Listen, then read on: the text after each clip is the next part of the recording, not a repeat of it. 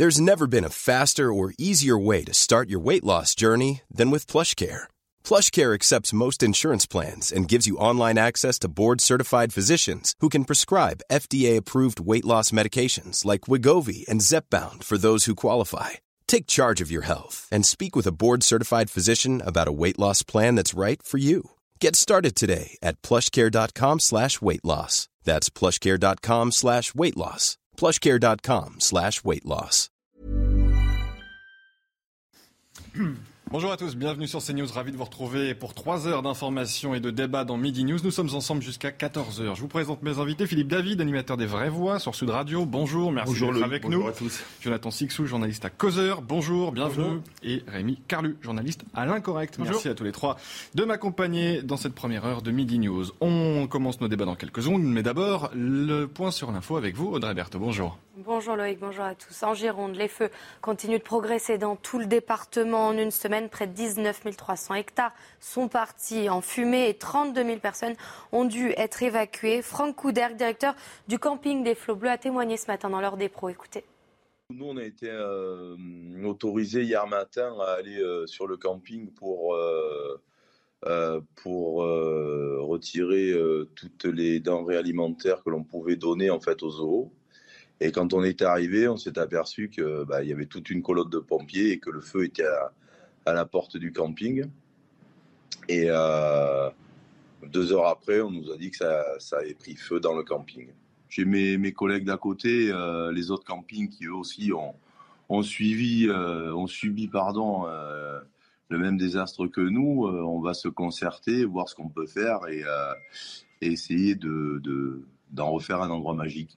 Et la lutte contre les flammes se poursuit, mais la question des moyens aériens en France se pose. Sommes-nous assez bien équipés face aux incendies? Si une partie de la flotte a été modernisée ces dernières années, les Canadaires suscitent l'inquiétude. Leur âge moyen est supérieur à 21 ans. Explication de Thomas Chama.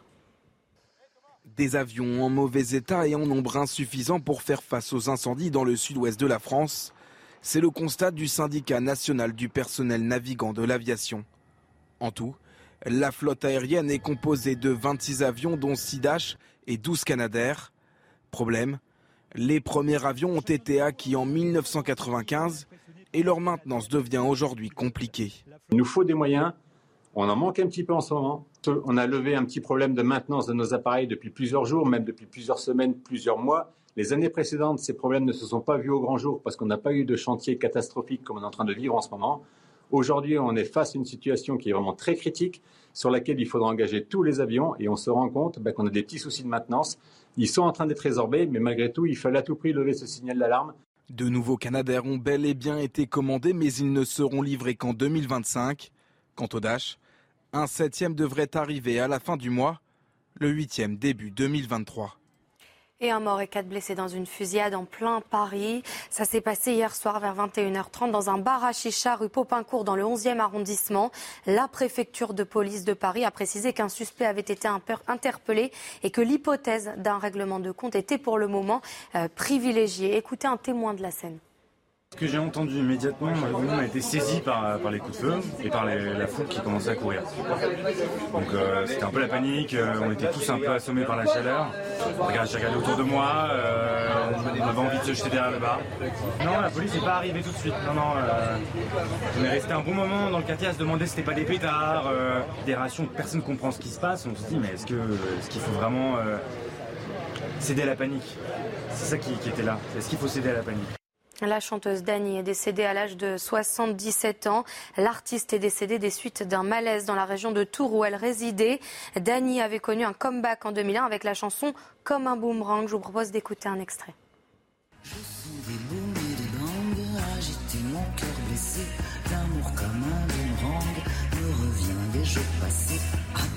Et des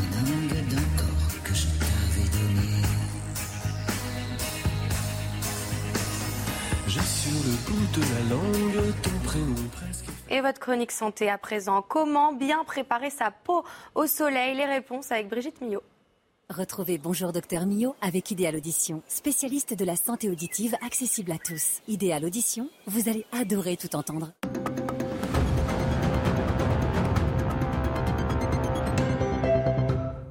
Alors Alors, si vous pensez aux cabines de bronzage, c'est non. Je risque de me faire des ennemis, mais il ne faut pas oublier qu'une cabine de bronzage, c'est un leurre. En fait, dans les cabines de bronzage, ce sont les UVA qui sont émis. Vous savez, A, A comme âge, donc ça veut dire quoi? Vieillissement de la peau. A comme allergie, ça abîme la peau et ça lui donne une légère coloration qui va durer de 24 à 48 heures, à tel point que les dermatologues appellent ça le bronzage d'un soir. Donc ça, on oublie. Enfin, c'est vrai que sa peau, on peut peut-être pas la préparer au soleil, mais on peut l'entretenir, la chouchouter. Pourquoi? Parce que notre peau, elle est essentielle. C'est une barrière contre l'extérieur. Elle est là pour nous protéger, pour nous protéger contre les virus, contre les bactéries, contre les corps étrangers. C'est le plus gros organe immunitaire du corps, hein, la peau. D'ailleurs, si on la pesait, c'est 4 à 5 kilos. Si on l'étalait, sa surface, c'est 2 mètres carrés de peau. Donc, ce qu'on va faire, on va l'entretenir. On va l'entretenir de l'intérieur, en l'hydratant, en buvant régulièrement, en bien se nourrissant avec des fruits, des légumes. Tout ce qui est coloré, c'est très bon pour la peau parce que c'est riche en anti antioxydants. Les antioxydants luttent contre le vieillissement des cellules. Donc tomates, avocats, carottes, fraises, melons, pêche, tout ce que vous voulez. Ensuite, on peut aussi la préparer, mais cette fois-ci de l'extérieur on va faire ce qu'on appelle des exfoliants. Ce sont des petits gommages légers, sans trop forcer, hein, qui vont enlever, qui vont nous débarrasser de la petite euh, couche de peau morte qui se trouve à la surface de la peau. Et comme ça, après, on pourra bien la nourrir, bien l'hydrater avec des crèmes hydratantes et nourrissantes. Et comme ça, elle sera bien, bien prête. Et n'oubliez pas une chose, puisque on parle du soleil aussi. Le soleil, le meilleur ami du soleil, c'est la progressivité. Il faut y aller pas à pas, petit à petit, progressivement. C'était Bonjour Docteur Millot avec Idéal Audition, spécialiste de la santé auditive accessible à tous. Idéal Audition, vous allez adorer tout entendre. On va y aller progressivement. On va retenir les, les conseils de, de Brigitte euh, Millot. Bonjour Sarah Elahiri, secrétaire d'État euh, à la jeunesse. Merci d'être avec nous ce matin euh, sur CNews. Vous vous trouvez dans, dans un centre d'accueil pour, pour les enfants, un centre de loisirs dans, dans le département de, de l'Essonne. Il est question de la canicule, bien sûr. Quels sont les, les gestes à bien rappeler pour les, les plus jeunes d'entre nous, les, les enfants qui sont en vacances aujourd'hui, Sarah Elahiri Alors effectivement, je suis euh, dans les scènes à Juvisy avec euh, dans un centre d'accueil pour les petits enfants qui est aussi un centre PMI. Et puis je suis là pour euh, accompagner, remercier aussi, vous savez, ces hommes et ces femmes qui accompagnent nos enfants dans des moments où il fait en particulièrement chaud. Alors il faut boire, bien sûr, il faut s'hydrater, il faut continuer à manger, il faut se mettre également à l'ombre, profiter de l'eau. Et j'ai vu des enfants ce matin bénéficier d'une infrastructure climatisée, où l'air est régulé, où il y a des jeux d'eau, mais surtout où il y a la capacité à s'hydrater tout le temps. Et c'est ce que je souhaitais saluer, c'est évidemment ces professionnels ainsi que les élus locaux qui sont mobilisés euh, à leur côté.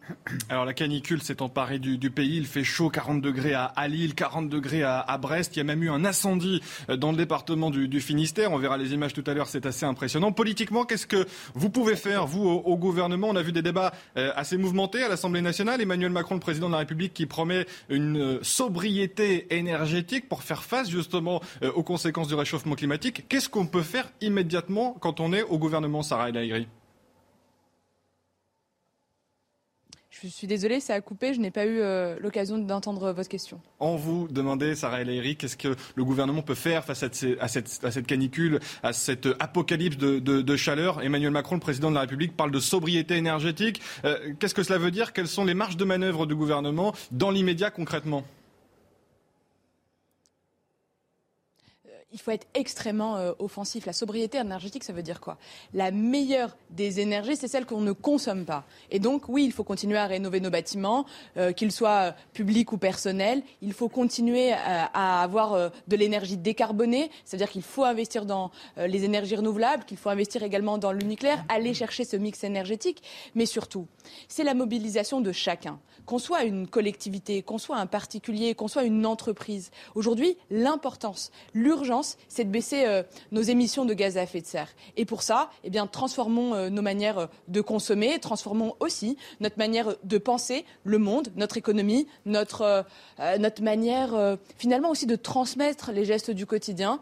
C'est la volonté qu'est la nôtre, avec un accord de Paris extrêmement ambitieux, avec le refus de signer des accords quand aujourd'hui les enjeux énergétiques ne sont pas au cœur. Et surtout, je sais que la Première ministre qui est en charge de la planification euh, écologique eh bien, garde le cap parce que c'est notre priorité. Mais ce n'est pas facile de trouver des, compromis, notamment à l'Assemblée nationale. Sarah El un mot sur l'actualité euh, politique euh, chaude, elle aussi, à l'Assemblée, cette euh, loi sur le, pouvoir d'achat. On a vu les premiers débats hier dans l'hémicycle, parfois de manière assez houleuse entre les députés de la France insoumise notamment et votre camp, la majorité.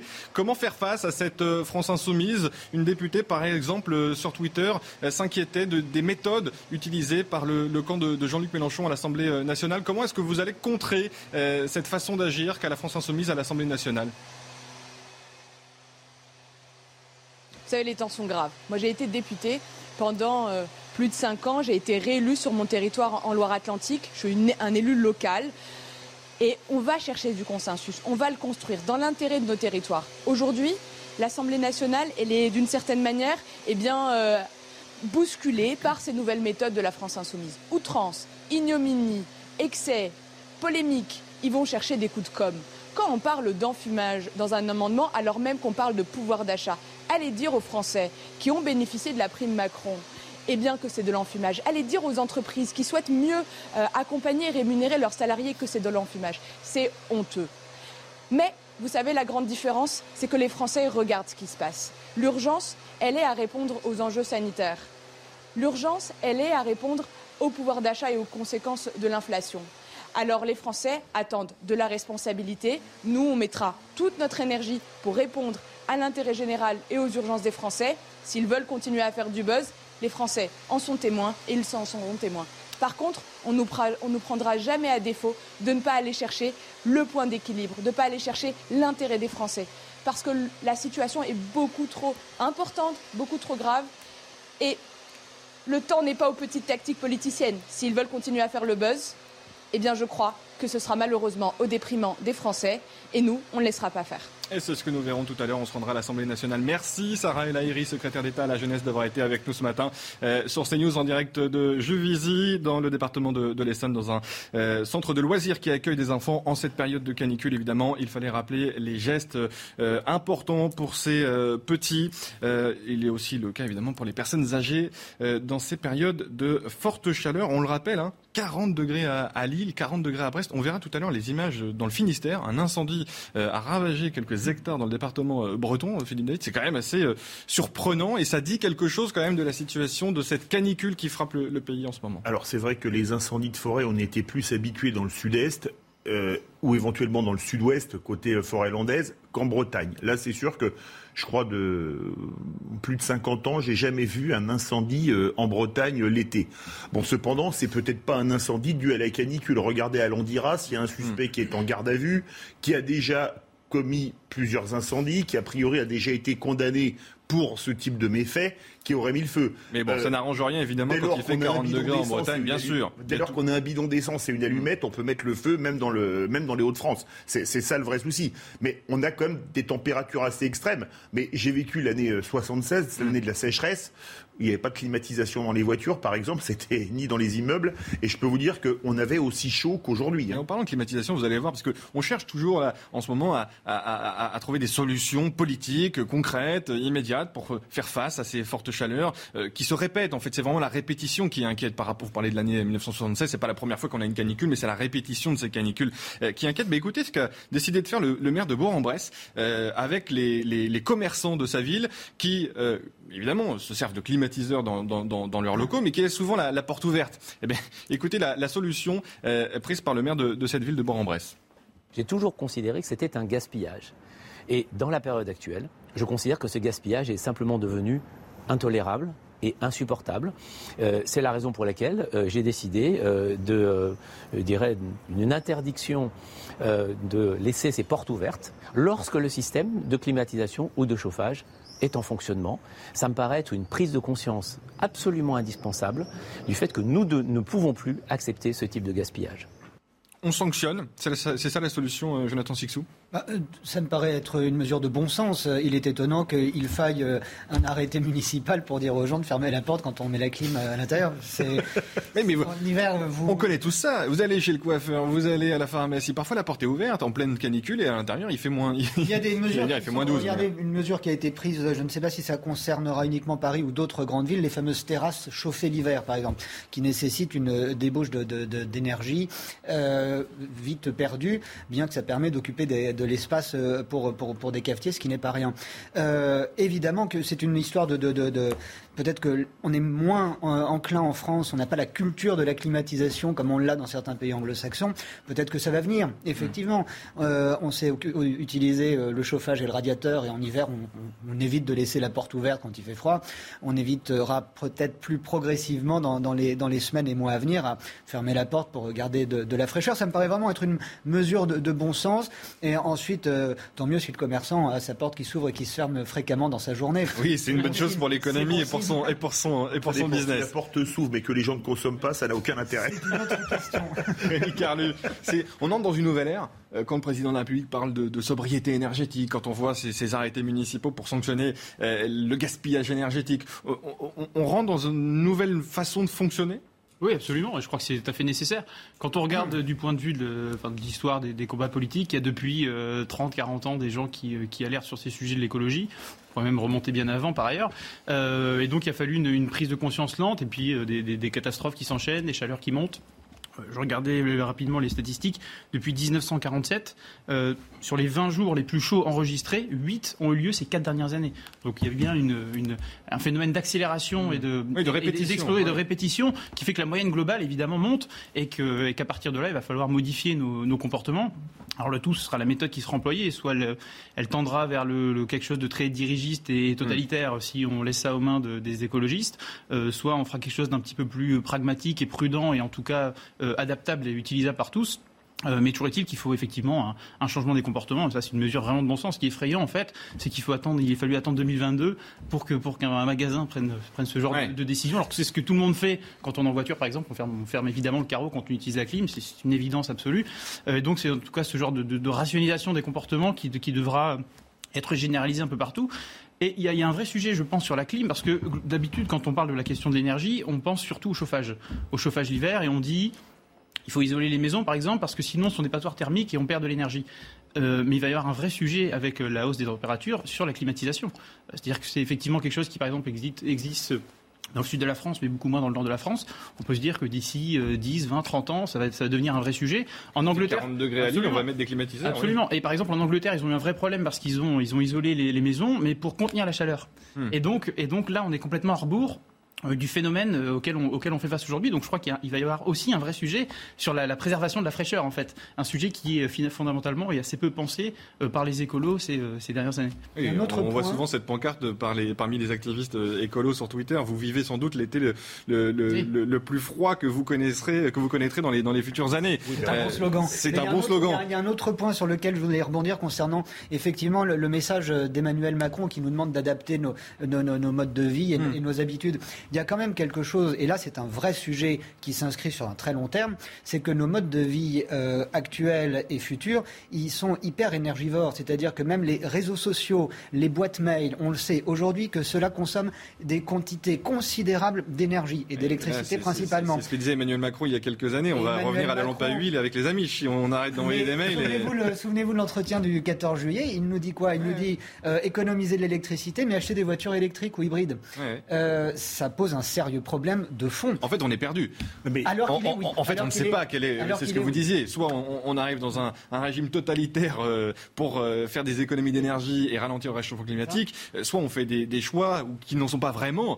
vous avez écouté d'ailleurs Gabriel Attal ce matin, le nouveau ministre du, budget, ancien porte-parole du gouvernement, qui, qui parle de cette sobriété énergétique voulue par le président de la République. Et on ne voit pas comment, à court terme, très concrètement, on va pouvoir arriver à ce modèle. Écoutez Gabriel Attal tout le monde est très mobilisé pour réduire les consommations euh, d'énergie. On va continuer à le faire. On le fait aussi pour l'État. euh, sobriété bien ordonnée commence par soi-même. Et donc on doit aussi. L'État, qu'est-ce qu'il peut faire Et donc on doit aussi donner l'exemple. l'exemple. On a commencé à le faire aussi en investissant massivement pour renforcer l'isolation thermique des bâtiments. On l'a fait en développant des projets pour réduire la consommation d'énergie dans les bâtiments euh, publics. Et on a fixé un objectif.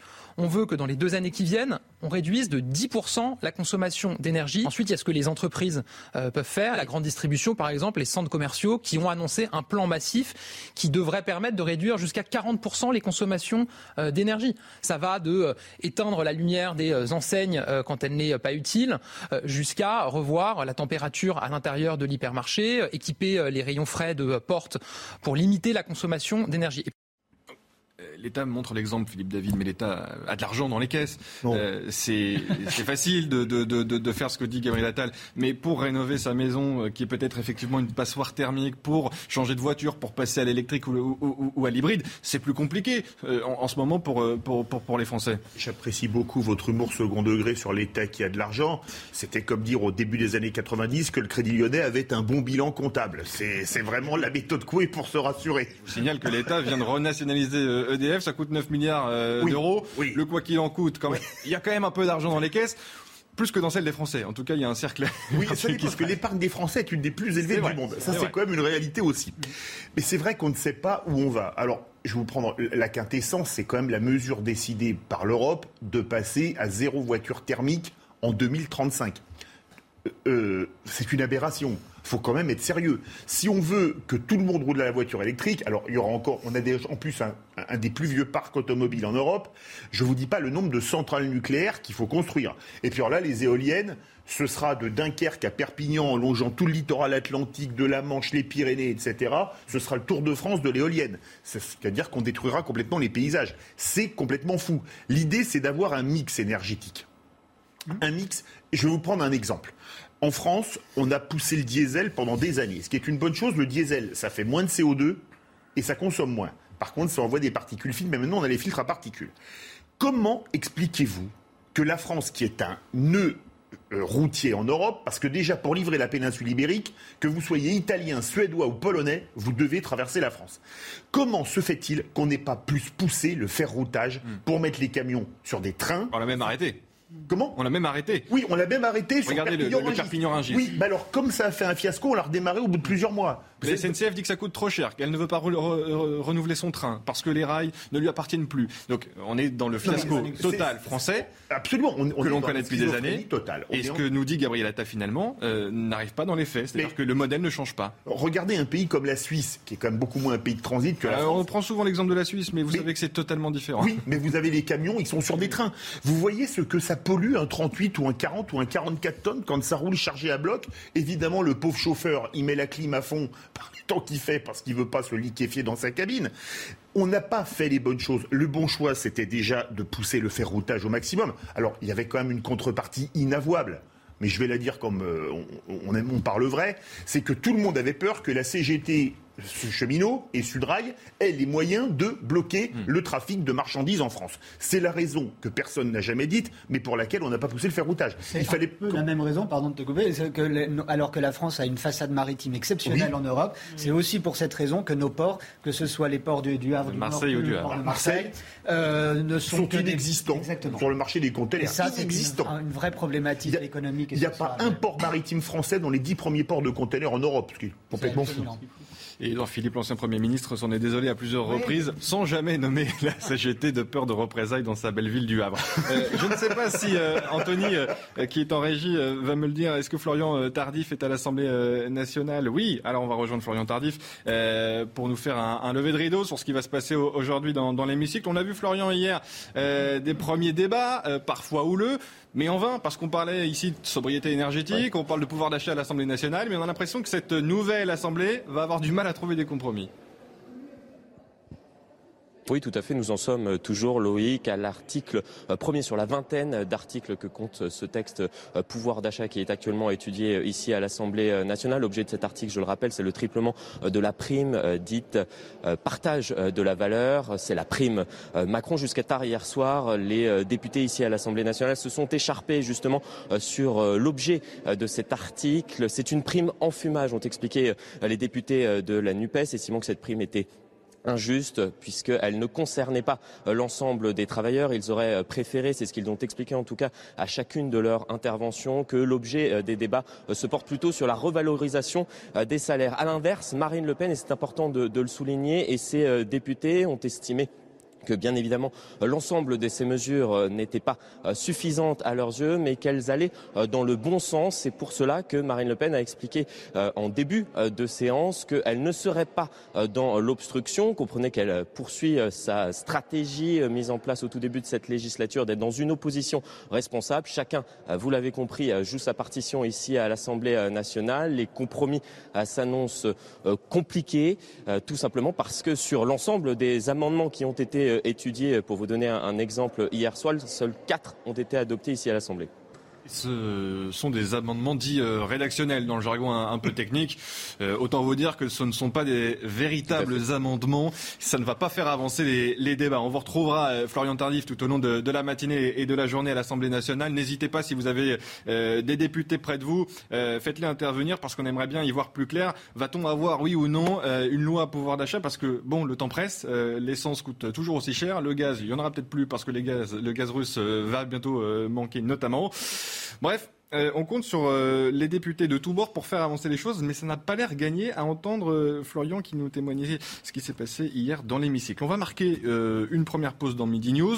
On se retrouve dans quelques minutes et on parlera bien évidemment de ce qui se passe dans le, sud-ouest de la France et ces incendies qui ravagent le département de la Gironde. A tout de suite sur CNews, restez de retour sur le plateau de Midi News, soyez les bienvenus si vous nous rejoignez. C'est l'heure du rappel des titres avec vous, André Berthaud. La vigilance canicule rouge a été levée. 73 départements sont désormais en vigilance orange. Météo France a levé la vigilance rouge sur 15 départements de la façade atlantique. En fin de journée, des orages localement violents sont prévus sur les Hautes-Pyrénées avant de progresser vers la région toulousaine, la Dordogne et le Limousin. Emmanuel Macron a reçu hier à l'Elysée le président des Émirats arabes unis, Mohamed Ben Zayed Al Nahyan, pour discuter notamment de la fourniture de carburant dans un contexte de hausse des prix du pétrole. Une visite qui a donné lieu à la signature d'un accord entre les deux pays. Et puis Brad Pitt à Paris pour la promo du film Bullet Train. L'acteur et le reste du casting étaient au Grand Rex pour l'avant-première.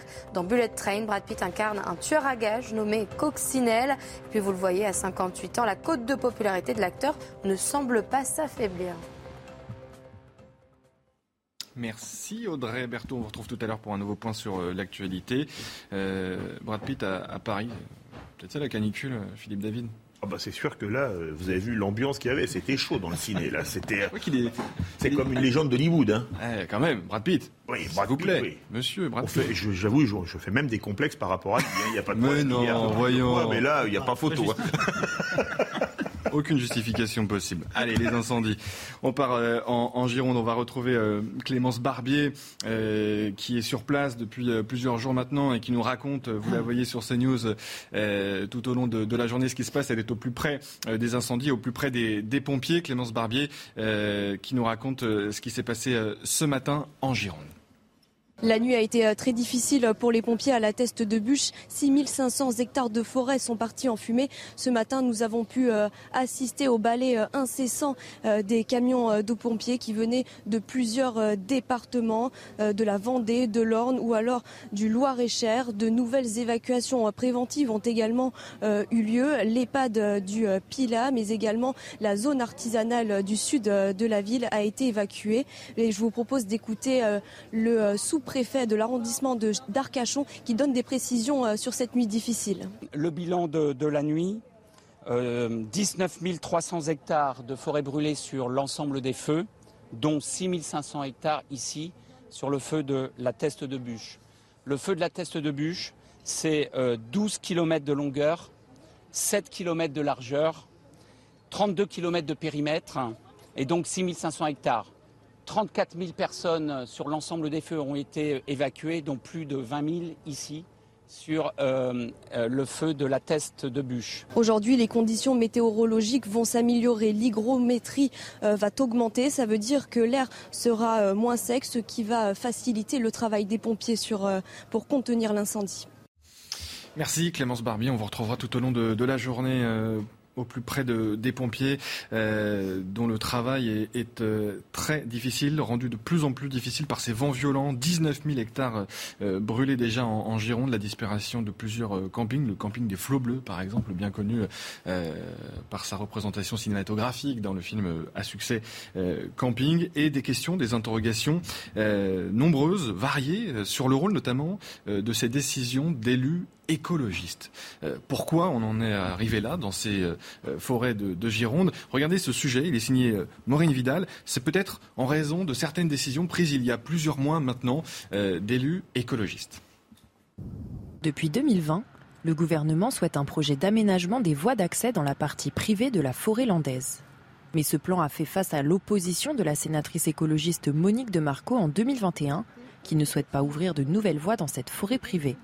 Ce projet d'aménagement a finalement été suspendu. Je vous demande donc de ne pas accorder l'agrément de ce plan simple de gestion et de réaffirmer la prééminence des baillettes et transactions sur le droit forestier. Nous avons donc choisi de sursoir à toute décision sur ce plan de gestion. Sans décision du gouvernement, l'organisation au sein de la forêt privée landaise est compliquée. La forêt n'a pas été débroussaillée depuis plus d'un an par les propriétaires. Comme il y a plusieurs interlocuteurs, ils se mettent jamais d'accord, ils ne sont pas d'accord, et donc la forêt reste un peu en l'état. Une situation qui aurait pu changer juste avant le début de l'incendie.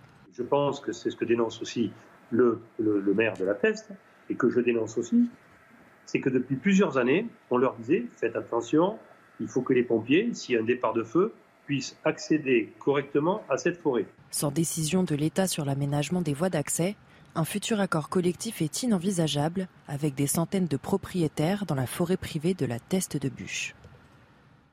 C'est l'effet papillon, euh, Rémi Carlus. C'est le, le, battement d'aile dans l'hémicycle euh, qui euh, occasionne un an plus tard euh, un, un, un, incendie monstrueux qui ravage la forêt. Mm. Parce que cette sénatrice écologiste a voulu empêcher l'État d'agir dans, dans, dans ces forêts. On se retrouve dans cette situation. C'est dramatique. C'est dramatique et c'est le vrai sujet politique en fait de, oui. de ces questions d'incendie. Et là, je pense qu'on a mis le doigt effectivement sur le, sur le vrai sujet, euh, à savoir sur le, le débat sur la, la, gestion de la forêt qui est éminemment euh, politique et philosophique en fait au fond. Euh, avec euh, donc dans le cas d'espèce on pourrait dire c'est finalement très concret très pragmatique il faut faire des routes pour les pompiers et, il faut élaguer les broussailles pour euh, ne pas donner de, combustible pour le feu en fait. Pour que le feu se répande euh, sauf que pourquoi les écologistes refusent ça? Euh, Parce que ça engage en fait un certain rapport à la nature et un certain rapport à l'homme. Euh, au fond, il y a chez les écolos, en tout cas chez les Verts, un, rêve de d'autorégulation de la nature. Et on l'a très bien entendu ce matin, j'entendais Sandrine Rousseau dans une interview qui expliquait qu'effectivement, il fallait euh, qu'il y ait certaines forêts euh, qui, soient, euh, complètement, si vous voulez, retirées de la main de l'homme, qui s'autorégulent elles-mêmes et où l'homme ne, devait plus mettre les mains pour. Alors évidemment, euh, pour la faune, pour la flore, etc. Donc il y, a des raisons euh, qui ne sont, pas, toutes ridicules là-dedans. Euh, mais toujours est-il que quand on discute effectivement avec, des pompiers, quand on se balade même n'importe où en forêt, quand c'est bien géré, on sait évidemment que la main de, l'homme est tout à fait nécessaire pour, que ces forêts soient bien entretenues. Or, encore une fois, à gauche, il y a un rapport fantasmé en fait à la nature, un peu un, un mythe, un mythe du, du, bon sauvage à la Rousseau, si vous voulez, euh, une critique de la, de la civilisation, euh, le fait de considérer l'homme comme étant un nuisible en tant que tel, et donc l'idée que euh, vous savez, c'est l'expression de l'empreinte écologique, de l'empreinte, de l'empreinte pardon écologique. Euh, au fond, cette, cette gauche, cette gauche-là veut que, veut que l'homme ne laisse plus d'empreinte, ne laisse mmh. plus de traces, que sa main soit, soit rangée et cachée. Et donc, effectivement, sur la gestion de forêt, ben, on a des implications très concrètes où euh, on ne fait pas de route pour les pompiers, on ne taille pas la broussaille, et finalement, eh bien, on crée du, combustible qui permet à ces feux de, à ces feux de s'étendre. Alors évidemment, l'origine n'est pas du tout de leur, faute, mais en tout cas, euh, sur la, gestion de ces feux et sur le fait de les limiter, là, ils ont une responsabilité très claire, et cette, euh, cette sénatrice, je crois, euh, va devoir en, répondre. Oui, peut-être que le Sénat, d'ailleurs, si prompte à ouvrir des, des, commissions d'enquête parlementaire, pourrait le faire en son sein pour interroger cette sénatrice, mais également l'ancienne secrétaire d'État, Bérangère Rabat, qui finalement a donné raison à cette sénatrice, parce que l'on tape sur les écologistes, mais le gouvernement avait souscrit à cette proposition, Je crois que les écologistes ont, en la plupart des cas, de plus en plus de pouvoir pour le bien euh, et ils font de bonnes choses pour la préservation du paysage, bah, euh, notamment. Parfois, c'est tout à, fait- l'inverse et au nom de l'écologie, on détruit le paysage avec des champs d'éoliens, etc. Euh, mais qui dit pouvoir dit responsabilité. Et je suis marqué de voir que maintenant, ces forêts de Gironde brûlent depuis une semaine. On n'a pas entendu cette Madame de Marco. Personne ne lui a passé un coup de fil. Elle n'a été interviewée par personne. Peut-être qu'elle ne décroche pas, hein, je ne sais pas. Effectivement, ni le Sénat, ni personne de ses pairs ne, ne, l'a ni elle, ni l'ancien secrétaire d'État. Et je crois que c'est vraiment cette, euh, comme euh, le dit Ami, une question, de, une question politique qui est clairement posée par ce point précis, qui est la responsabilité euh, qui doit être euh, interrogée et qui doit être euh, euh, mise sur la table, parce que effectivement, une forêt, ça ça s'entretient. Et là où les écolos font bien souvent une erreur euh, euh, de taille, c'est que nos forêts à nous, ici en Europe occidentale, elles n'ont rien à voir avec les forêts tropicales ou les forêts amazoniennes qui, elles, s'autogèrent naturellement des, des phénomènes de mangrove et tout, qui font que euh, la, la- la forêt est capable de vivre sans l'homme. Et elle le prouve depuis un petit moment.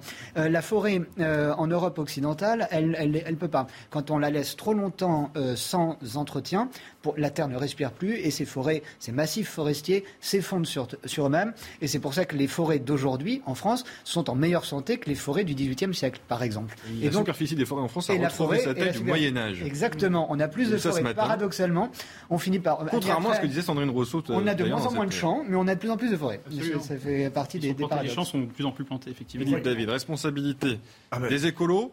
Mais également, il faut entendre le président de l'organisme de la défense des forêts, euh, de ses propriétaires, euh, de certains espaces forestiers qui ne veulent pas entretenir aussi ces forêts. C'est important aussi de, de- de- de bien préciser les, les torts. C'est à l'État de taper du poing sur la table. Parce que là, le coût des Canadaires, et quand on connaît l'heure de vol, le prix de, le coût d'heure de vol d'un Canadair, c'est pas les propriétaires qui payent. C'est vous, c'est nous tous, c'est les gens qui nous regardent. Eux aussi un peu. Mais tout le monde met la on main est au bien d'accord. Mais il y a, oui, eux aussi un peu, évidemment. Mais pour avoir traversé la forêt hollandaise du nord au sud et d'est en ouest un nombre euh, incalculable de fois, ce qui est marquant, la forêt hollandaise, c'est pas une forêt naturelle. Alors, la Teste, c'est pas les Landes, mais c'est déjà la forêt landaise, parce que Biscarrosse, c'est à quelques kilomètres d'Arcachon, c'est la, la limite entre les deux départements. Quand vous traversez la forêt landaise, vous voyez de gigantesques tranchées sablonneuses, c'est ce qui, ce qui s'appelle des tranchées coupe-feu. Pourquoi on les a faites? Parce que si jamais un incendie prend, il y a un rectangle ou un carré de forêt qui va brûler, et pendant ce temps-là, on protégera les carrés contigus tout en attaquant le feu sur l'autre carré. Là, manifestement, ça n'a pas été fait. Et, Et on va le faire, hein. Gérald Darmanin l'a annoncé hier. Oui, il était temps. Il était temps. Il était temps. Brûlé, hein, entre-temps. Et, et- et donc, que voulez-vous que je vous dise? Pendant des années, des décennies, les tranchées coupe-feu dans la forêt landaise ont parfaitement marché. On a, laissé, f- on a laissé faire à tous les mauvais sens du terme. On voit le résultat aujourd'hui. Je peux vous dire que ça fait mal au cœur parce que je connais cette zone, la thèse de Bûche, Biscarrosse, absolument par cœur. fait mal au cœur à tous les Français. Les Bordelais qui vont passer les dimanches Bien à la sûr. de Pila pour pique-niquer, même à l'automne. Quand on parlait des campings, on a tous ces images en tête, évidemment, et Euh, ça fait le mal au cœur, bien évidemment. Bleus, euh, on abandonner pense à. Fabien Anteniente qui a fait les films notamment. Et, et je peux vous dire que quand on voit ce qui se passe là-bas, mais c'est Hum, c'est une tragédie. Il n'y a pas d'autre mot. Une tragédie. Parce que la forêt va pas se refaire en 15 jours. hein. Ce qu'il faut donc bien pointer du doigt, en fait, c'est le, le rapport euh, dogmatique de- des, des écologistes à la, à la nature et à l'écologie. Parce qu'au fond, euh, ce qu'on remarque, c'est une méconnaissance du terrain, une méconnaissance des, euh, problématiques euh, très concrètes, alors que quand on discute avec les pompiers, on comprend très bien et ça paraît tout à fait, évident et nécessaire. Mais donc là, c'est vraiment le, comment dire, le côté néfaste de l'idéologie en tant que tel, d'un truc, truc tombant qui est pensé dans, une, dans, un, dans un cabinet, si vous voulez, et qui est complètement déconnecté des réalités concrètes. Et qui dessert la cause écologiste, bien entendu, parce qu'on on, on- on ne jette pas l'opprobre sur les écologistes qui ont tiré la sonnette d'alarme, bien évidemment, depuis euh, de longues années. Vous le, vous le rappeliez euh, à, l'instant. Mais effectivement, quand on tombe dans l'idéologie et qu'on empêche d'agir concrètement pour empêcher ce qui se passe aujourd'hui, là, on peut parler évidemment de, de faute. En revanche, Philippe David, c'est peut-être aussi la preuve, et malgré tous nos débats de ces derniers mois euh, au cours de l'élection présidentielle, de la campagne des élections législatives, la politique sert encore à quelque chose, à condition qu'elle soit bien faite, bien réalisée, et avec du compromis et de l'entente. Et si les députés pouvaient nous entendre à l'Assemblée nationale quand il s'agit de pouvoir d'achat, il faut de la politique. Ça sert à quelque chose, parce que là, s'il y avait eu de la politique et de la bonne politique, on aurait peut-être évité ça. On est entièrement d'accord. On n'aurait pas des feux qui ont saccagé toute la partie sud du bassin d'Arcachon, parce que maintenant on peut dire que toute la partie sud du bassin d'Arcachon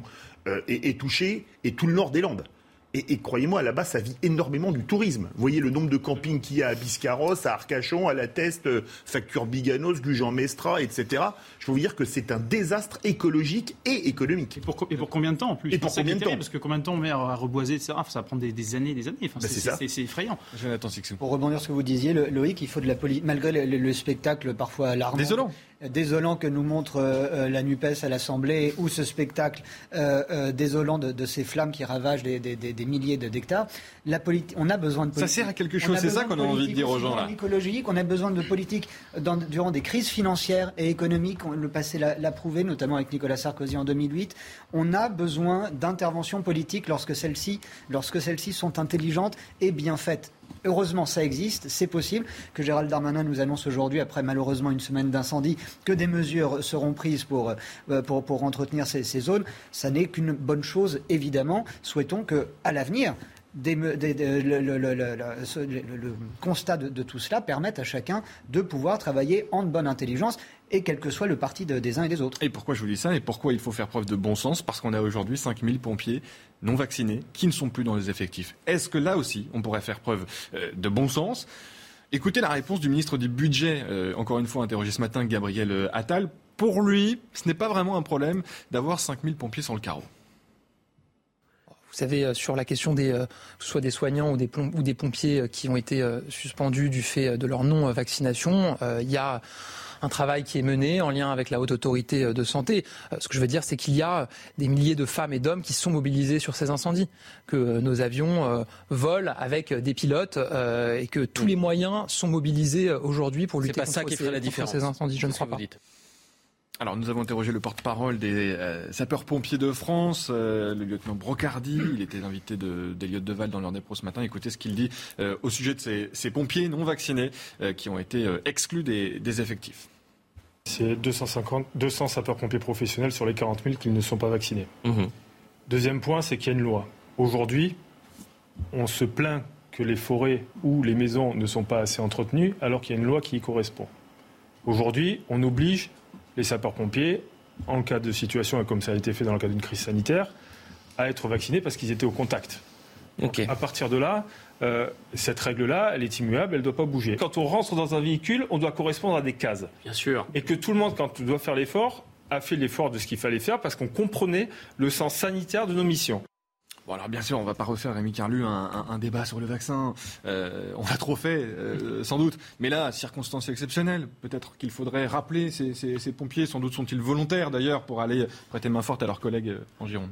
Oui, absolument, je suis d'accord. Ça, c'est de la politique, du Euh, concret. Absolument, là, c'est de la vraie politique, c'est-à-dire la sortie du, du dogmatisme et la prise en compte des considérations. Et effectivement, en situation exceptionnelle, euh, mesure exceptionnelle, euh, je crois même que cette affaire de, enfin, de vaccin pour les, pour les pompiers ou pour les soignants, on pourrait être enterré, on pourrait passer, euh, passer Mm. à autre chose, en fait, hein, et, et arrêter de, de- de diviser comme ça la population alors qu'on est face à une situation exceptionnelle. Après, il faut quand même dire que c'est relativement, enfin, peu de monde vis-à-vis de l'effectif global des pompiers que ça va pas changer la, situation, mais en tout cas, c'est symboliquement, c'est nécessaire. Et puis même sur le terrain, j'imagine que des renforts seraient pas, seraient pas, seraient, seraient les bienvenus. Gabriel Attal a sans doute raison, ça va pas changer la face du monde. Mais en revanche, on sait qu'il y a des pompiers qui sont euh, sur leur canapé et qui préféreraient sans doute aller prêter main forte à leurs collègues euh, en Gironde, Philippe David. C'est ça, en fait, le raisonnement. Le, le- le dogmatisme de Gabriel Attal est surprenant sur la côte girondine. Il y a ce qu'on appelle les baïnes, vous savez, c'est les courants qui vous tirent au large. Je pense que Gabriel Attal, il reste baigné en Gironde, il serait pris par une baïne, il demanderait son passe sanitaire au maître nageur sauveteur qui viendrait le sauver dans la version alerte à Malibu. Bon, heureusement, le ridicule ne tue pas, mais quand vous avez des incendies comme il y en a là, deux ans, 200 effectifs en plus, ça ferait franchement pas de mal. Ouais, bien sûr, ça ferait pas de mal, évidemment, ça, ça changerait pas la face du monde. euh, euh, Surtout quand vous voyez l'environnement dans lequel se retrouvent Oui. les pompiers. Oui. Leur demander s'ils ont leur, euh, leur piqûre alors que vous voyez la fournaise dans laquelle Oui, ils c'est passent ça. En fait, c'est ça. Je pense que le raisonnement, il est là. dérisoire. Il y a quelque chose de dérisoire. Le virus doit pas trop survivre au milieu des flammes. Mais bon, la loi, c'est la loi. Mais la Autre loi, question. Pardon, dire, il y, a, il y a aussi un sujet sur les pompiers, c'est-à-dire que le, globalement, dans l'inflation des violences qui sont faites contre les forces de l'ordre, contre les, euh, les détenteurs de l'aut- de l'autorité publique, les pompiers sont aussi particulièrement visés ces derniers temps. En 2021, les agressions sur les pompiers ont augmenté de, de 14%. Euh, donc, euh, ce qui, est toujours fascinant en fait avec ce genre de, crise, et on a vu ça avec, les- infirmiers, on voit ça avec les attentats, là on voit ça avec les pompiers, c'est qu'à chaque fois il y a une, sorte de prise de conscience collective de, l'absolue nécessité de, ces gens-là et, de la, de, la, grandeur et de la beauté de leur, de leur tâche, parfois de leur sacrifice. Et, euh, et je trouve que c'est bien que le, gouvernement communique aussi là-dessus, euh, parce qu'il euh, encore une fois, ils ont été victimes d'une inflation de violence assez terrible et pour le coup vraiment incompréhensible. Et vous faisiez référence aux infirmières, aux aides-soignants, au personnel médical. pendant le Covid, on se demandait s'ils avaient suffisamment de moyens. Je pense que la réponse a malheureusement été donnée aux, aux Français. elle est négative. le sujet revient aussi en cette période d'incendie euh, majeur pour les pompiers. Ont-ils suffisamment de, moyens, Jonathan Concernant les moyens aériens, c'est ce qui est pointé euh, aujourd'hui euh, et on voit qu'il y a un problème de moyens aériens. Euh, c'est pas une institution qui coûte très cher à l'État, les, pompiers, parce que la majorité sont d'ailleurs des, des, volontaires et, qui ne sont pas payés. Mais j'entendais hier sur votre antenne le porte-parole des sapeurs-pompiers de France dire que quand les pompiers achètent un camion ou un 4x4, ils paient le malus euh, de, le malus écologique il y a là une aberration euh, qui est au-delà d'une aberration administrative, si vous voulez, euh, puisqu'il me semble qu'un camion ou un 4x4 de pompier, c'est pas aller pour faire le, le malus, c'est au-dessus d'une tonne 8. Alors quand on voit le camion qui est sur l'écran, ça a une tonne 8. Donc par exemple, s'il y a des problèmes de, financement des moyens des pompiers, peut-être qu'on pourrait regarder de ce côté de, ce côté-ci. Ensuite, pour ce qui est des moyens aériens, je, le fais. Euh, j'essaie d'être le plus bref possible. Il me semble qu'il y a dans, ce, dans cette lutte des, incendies en général une, une entraide euh, qui est euh, européenne et transnationale en général, extra-européenne qui n'est pas à démontrer. Et euh, la charge de l'investissement ne devrait pas reposer que sur les Français. Hmm. Que chaque pays européen ait euh, des flottes qui soient euh, peut-être réparties intelligemment, que chaque pays ait de quoi intervenir immédiatement et d'attendre ensuite les renforts euh, de, pays alliés. Ça pourrait être une mesure, une piste de, recherche chez nos, amis au Parlement européen. Je pense que Mme van der Leyen et M. Charles Michel ont prouvé leur amour des grandes causes. Ils pourraient peut-être s'intéresser aux feux de forêt, d'autant que c'est très populaire. On voit que ce sont des fédéralistes ce sont des et, européens. Ce sont, des conversions. ce sont des campings qui ont brûlé euh, dans le Gironde. Des conversions inattendues.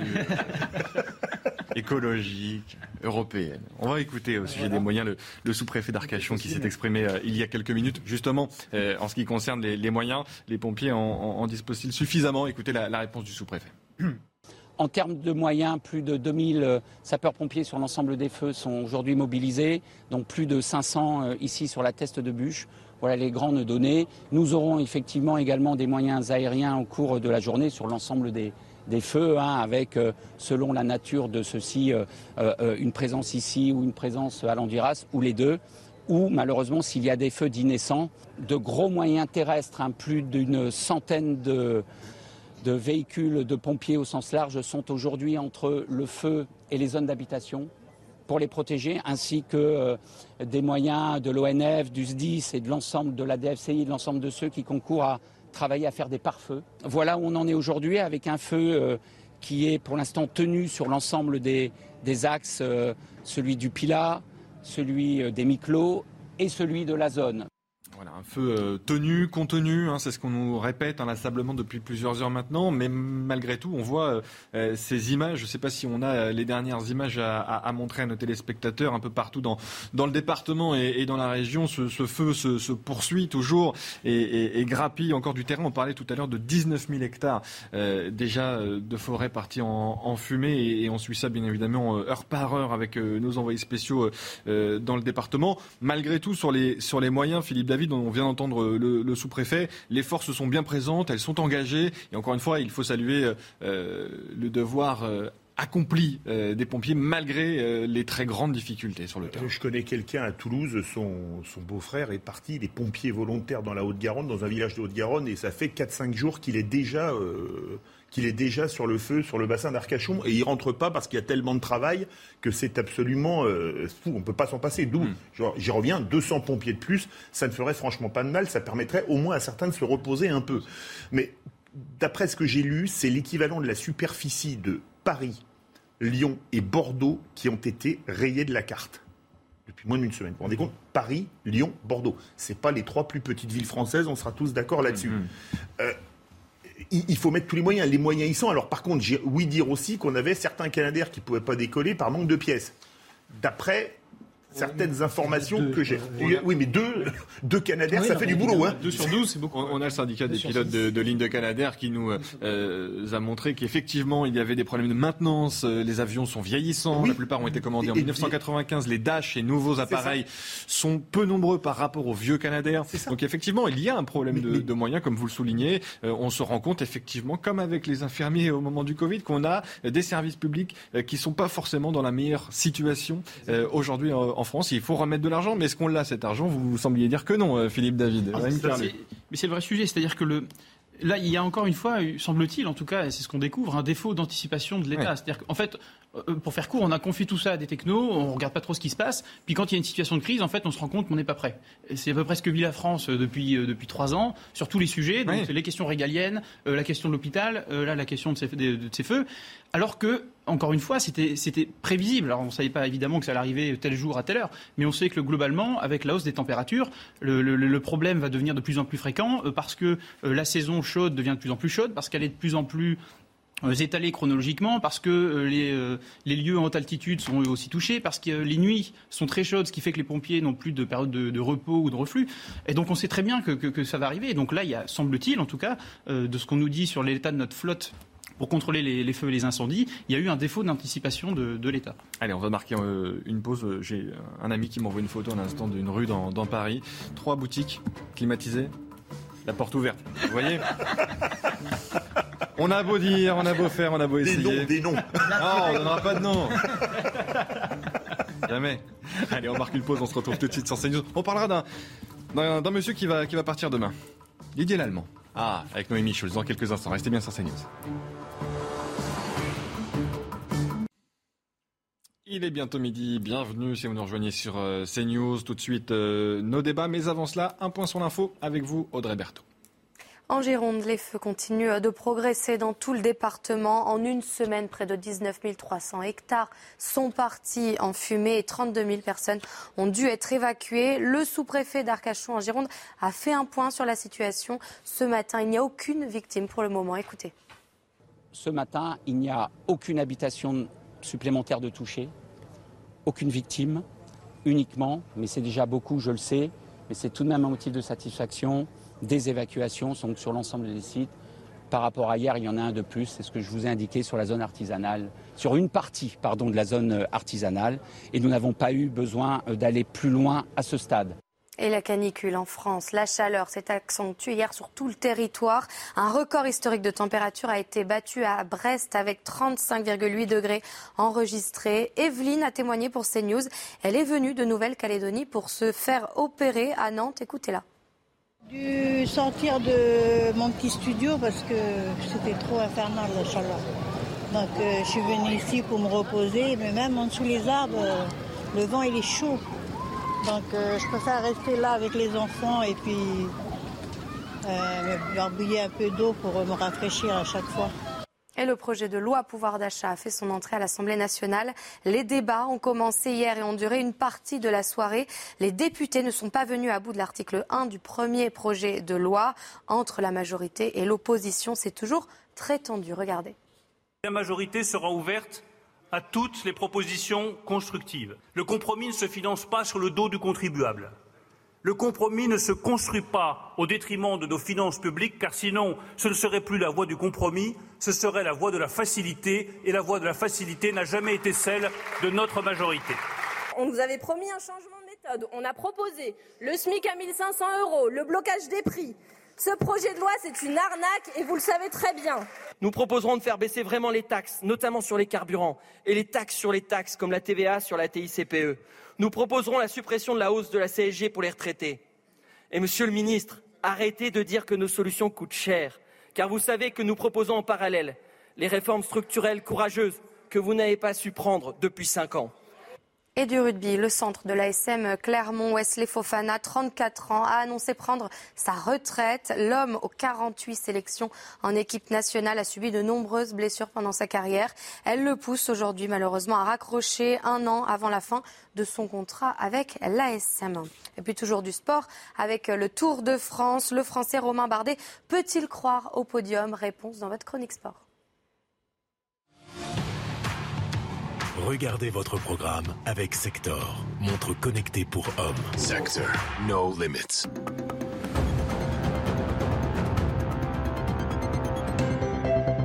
Ils sont les deux meilleures chances françaises au classement général de ce Tour de France. Romain Bardet et David Godu ont l'espoir d'intégrer le podium. Yeah, I think we make a really good steps with Roman. Um, we're in a really good place in this Tour de France at the moment. It's going in a really good direction. Venu sur le tour pour jouer les victoires d'étape, Romain Bardet est quatrième au général, à 18 secondes d'un podium qu'il a déjà occupé en 2016 et 2017. Mais pas de quoi changer son approche de la course. Non, non, non. non, non on reste euh, tranquille, c'est dur. Il n'y a pas eu de perte de temps rédhibitoire et je suis encore dans, dans le match, donc euh, tous les voyants sont ouverts. Voyant ouvert aussi pour David Godu, le Breton assume son rang de leader de la Groupama FDJ avec la 8 place au général, à 1 minute 41 de Guerin Thomas, troisième provisoire. On peut se retrouver 7-8e ou rester 7-8e ou, ou, jouer le podium, mais il y, y, a peu d'écart entre les principaux protagonistes. Un jour c'est l'un, un jour c'est l'autre, donc ce qui va compter c'est la régularité et pas avoir de passage à vide dans les trois jours qui viennent. Ce passage à vide, c'est ce qui effraie le grimpeur de 25 ans.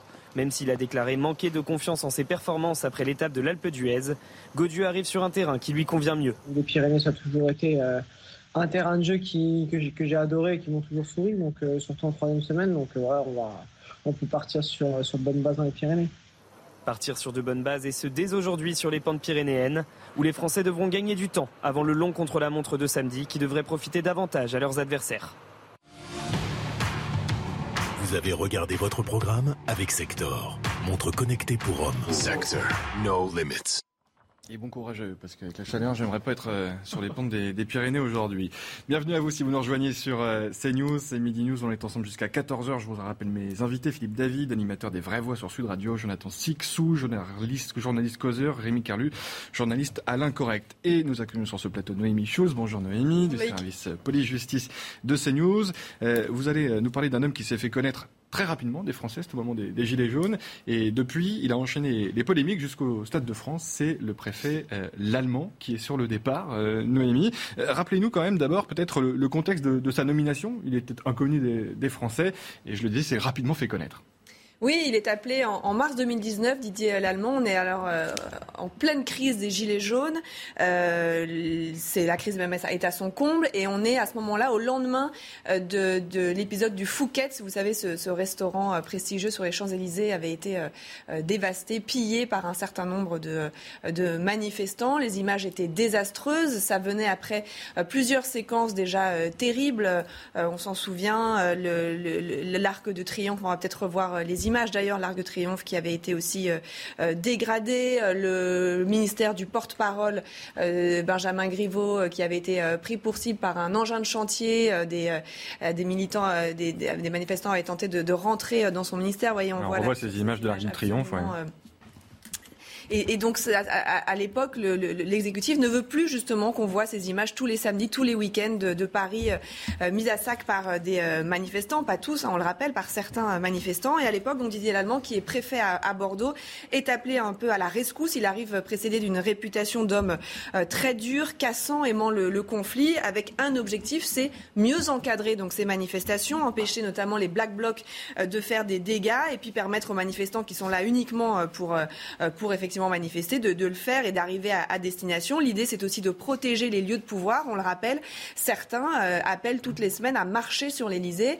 Euh, il y a aussi une vraie inquiétude de la part de l'exécutif et donc l'idée est de protéger euh, ces lieux-là. On peut dire qu'à cet égard, il a rempli sa mission puisqu'on n'a plus vu mmh. de telles images après sa, sa nomination en mars 2019. Oh, on craignait l'insurrection, hein, très clairement. On protégeait les lieux de pouvoir et l'Elysée compris à, à, à ce moment-là de la crise des, des Gilets jaunes. Alors, vous l'avez euh, dit, Noémie, sa, sa mission, c'était de changer finalement la, la, manière dont on allait appréhender euh, ces, ces, ces, événements. C'est ça la, la, doctrine en fait du, du maintien de l'ordre qui a évolué avec Didier Lallemand. Il va y avoir une vraie évolution. Euh, au moment où il arrive, le, le préfet en, en, place est Michel Delpech et il est clairement jugé trop laxiste mmh. dans sa façon de, de gérer ces manifestations On a donc Didier Lallemand qui arrive. Didier Lallemand, c'est quelqu'un qui, qui s'investit. Il va passer 10, 12, 13 heures euh, dans la salle de contrôle de la préfecture de police de Paris. Il est à, la manœuvre, il donne des ordres.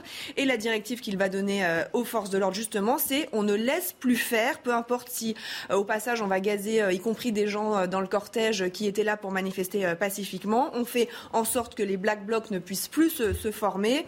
Et peu importe, en quelque sorte, s'il y a des, des dégâts collatéraux, c'est un peu le quoi qu'il en coûte du maintien de l'ordre. alors il va créer notamment des braves motorisés, ces brigades de répression contre les actions euh, violentes, ce qui permet aux policiers. Ça, c'est le préfet allemand. Les braves, c'est son Les braves motorisés, exactement, ce qui va permettre aux policiers d'être très mobiles. Et quand on entend qu'il y a notamment un black bloc qui se constitue à un endroit, et eh bien d'envoyer très rapidement des forces de l'ordre intervenir. Alors, il est critiqué à l'époque. Certains y voient le retour des voltigeurs. Euh, vous savez, ces, ces policiers qui intervenaient. Et on se souvient de, la mort de Manik Oussekine qui avait entraîné la dissolution de, euh, de, ces, de ces voltigeurs. Mais lui, il assume. On va écouter d'ailleurs Didier Lallemand au moment de la création de, de ces braves. Ce qu'on met en place, vous le voyez, hein, c'est un nouveau concept de brigade euh, dite brave de répression des actions violentes qui va nous permettre une capacité de projection supérieure au dispositif des DAR, avec un nombre beaucoup plus important de fonctionnaires mobilisés à cette occasion, avec à la fois des dispositifs lourds et des dispositifs légers, suivant un concept de quadrillage du terrain. Didier Lallemand, il assume aussi l'usage euh, fréquent des lanceurs de balles de défense, les fameux euh, LBD. Pour lui, c'est le moyen de maintenir à distance euh, certains, certains ultras, notamment, même si l'usage là aussi a fait débat. certains observateurs ont dénombré une trentaine d'éborgnements. Ah, a aussi, quoi qu'il en coûte, hein, ça a fait de la casse. là aussi, il, dit, lui, il, assume en tout cas cette, cette, cette, forme de, maintien de l'ordre. Il assume en quelque sorte une forme de, violence hmm. pour encadrer les, les manifestations alors on l'a vu dans, ce passage où il euh, annonce la création des Braves, c'est aussi un style euh, inimitable, j'allais dire, euh, Didier Lallemand. C'est une voix, c'est une gouaille, c'est un, un, style même vestimentaire, euh, Didier oui, Lallemand. il a été raillé au début parce que il, aime, il, aime mettre l'uniforme quand il, quand il va rendre visite à des pompiers. On va le voir avec une veste de, de pompier, et donc il se changeait. Donc ça a valu des vidéos au début de sa prise de fonction, des, des parodies un petit peu de des détournements sur, les, sur les, réseaux sociaux. Et c'est une personnalité extrêmement clivante. Oui, c'est une personnalité euh, clivante. Il n'a jamais fait euh, l'unanimité. Euh, il a eu des relations très tendues avec Anne Hidalgo dès le début. Et encore aujourd'hui, nos confrères du Parisien nous apprennent que... Jusqu'au bout. Hein. jusqu'au bout qu'il a écrit une lettre à la maire de Paris pour lui reprocher l'organisation des festivités du, du 14 juillet. il a aussi été très, très critiqué par la France insoumise, plus récemment par la NUPES. Jean-Luc Mélenchon, pendant la campagne présidentielle, avait annoncé que s'il était élu, eh bien, c'était la, la, sortie pour Didier Lallemand. Au sein même de la police. Hein. D'ailleurs, sa gestion a pu euh, diviser. J'ai pu m'entretenir avec des, euh, des, membres de la préfecture de police ou du ministère de l'Intérieur. Certains hein, euh, critiquaient cette, cette, forme de, de, violence assumée, cette gestion de l'ordre public assez musclée. C'est quelqu'un qui s'encombre pas aussi de, de, des manières. On va l'entendre avec cet échange avec une sénatrice. C'était assez récemment, il y a quelques semaines, lors de l'audition devant le, le, Sénat sur le fiasco du, du, Stade de France. Cette sénatrice lui demande s'il, ce qu'il peut dire sur son avenir. il lui répond très sèchement c'est le moins qu'on puisse dire. Quelle importance ma situation personnelle? Mais enfin, franchement, je suis un, haut fonctionnaire, je suis révocable à notum tous les mercredis. Euh, c'est quoi votre problème Voilà. Très bien, ben, elle vous a été posée et vous me donnerez acte que j'y ai répondu. Sur ce style qu'on lui connaît, qui lui est propre à, Didier Lallemand. Et on lui a reproché, Noémie, évidemment, beaucoup de, de dérapages. Oui, celui-là en est un en, quelque sorte. Hein, cette façon de s'adresser quand même à une, à une, sénatrice dans le cadre d'une commission, euh, euh une, une, audition devant le, devant le, le, Parlement, c'est un peu particulier. Et euh, dès le début, hein, il, a, il, y a, il, y a, ce ton qui a été remarqué. On se souvient de cet échange. Euh, on est un an après le début de la crise des Gilets jaunes. Il va croiser, il, il, il fait une, une, ronde en quelque sorte. Il, a, il se déplace dans les, dans les rues Avec de Paris. Je crois qu'il est sur le pont Alexandre à Paris.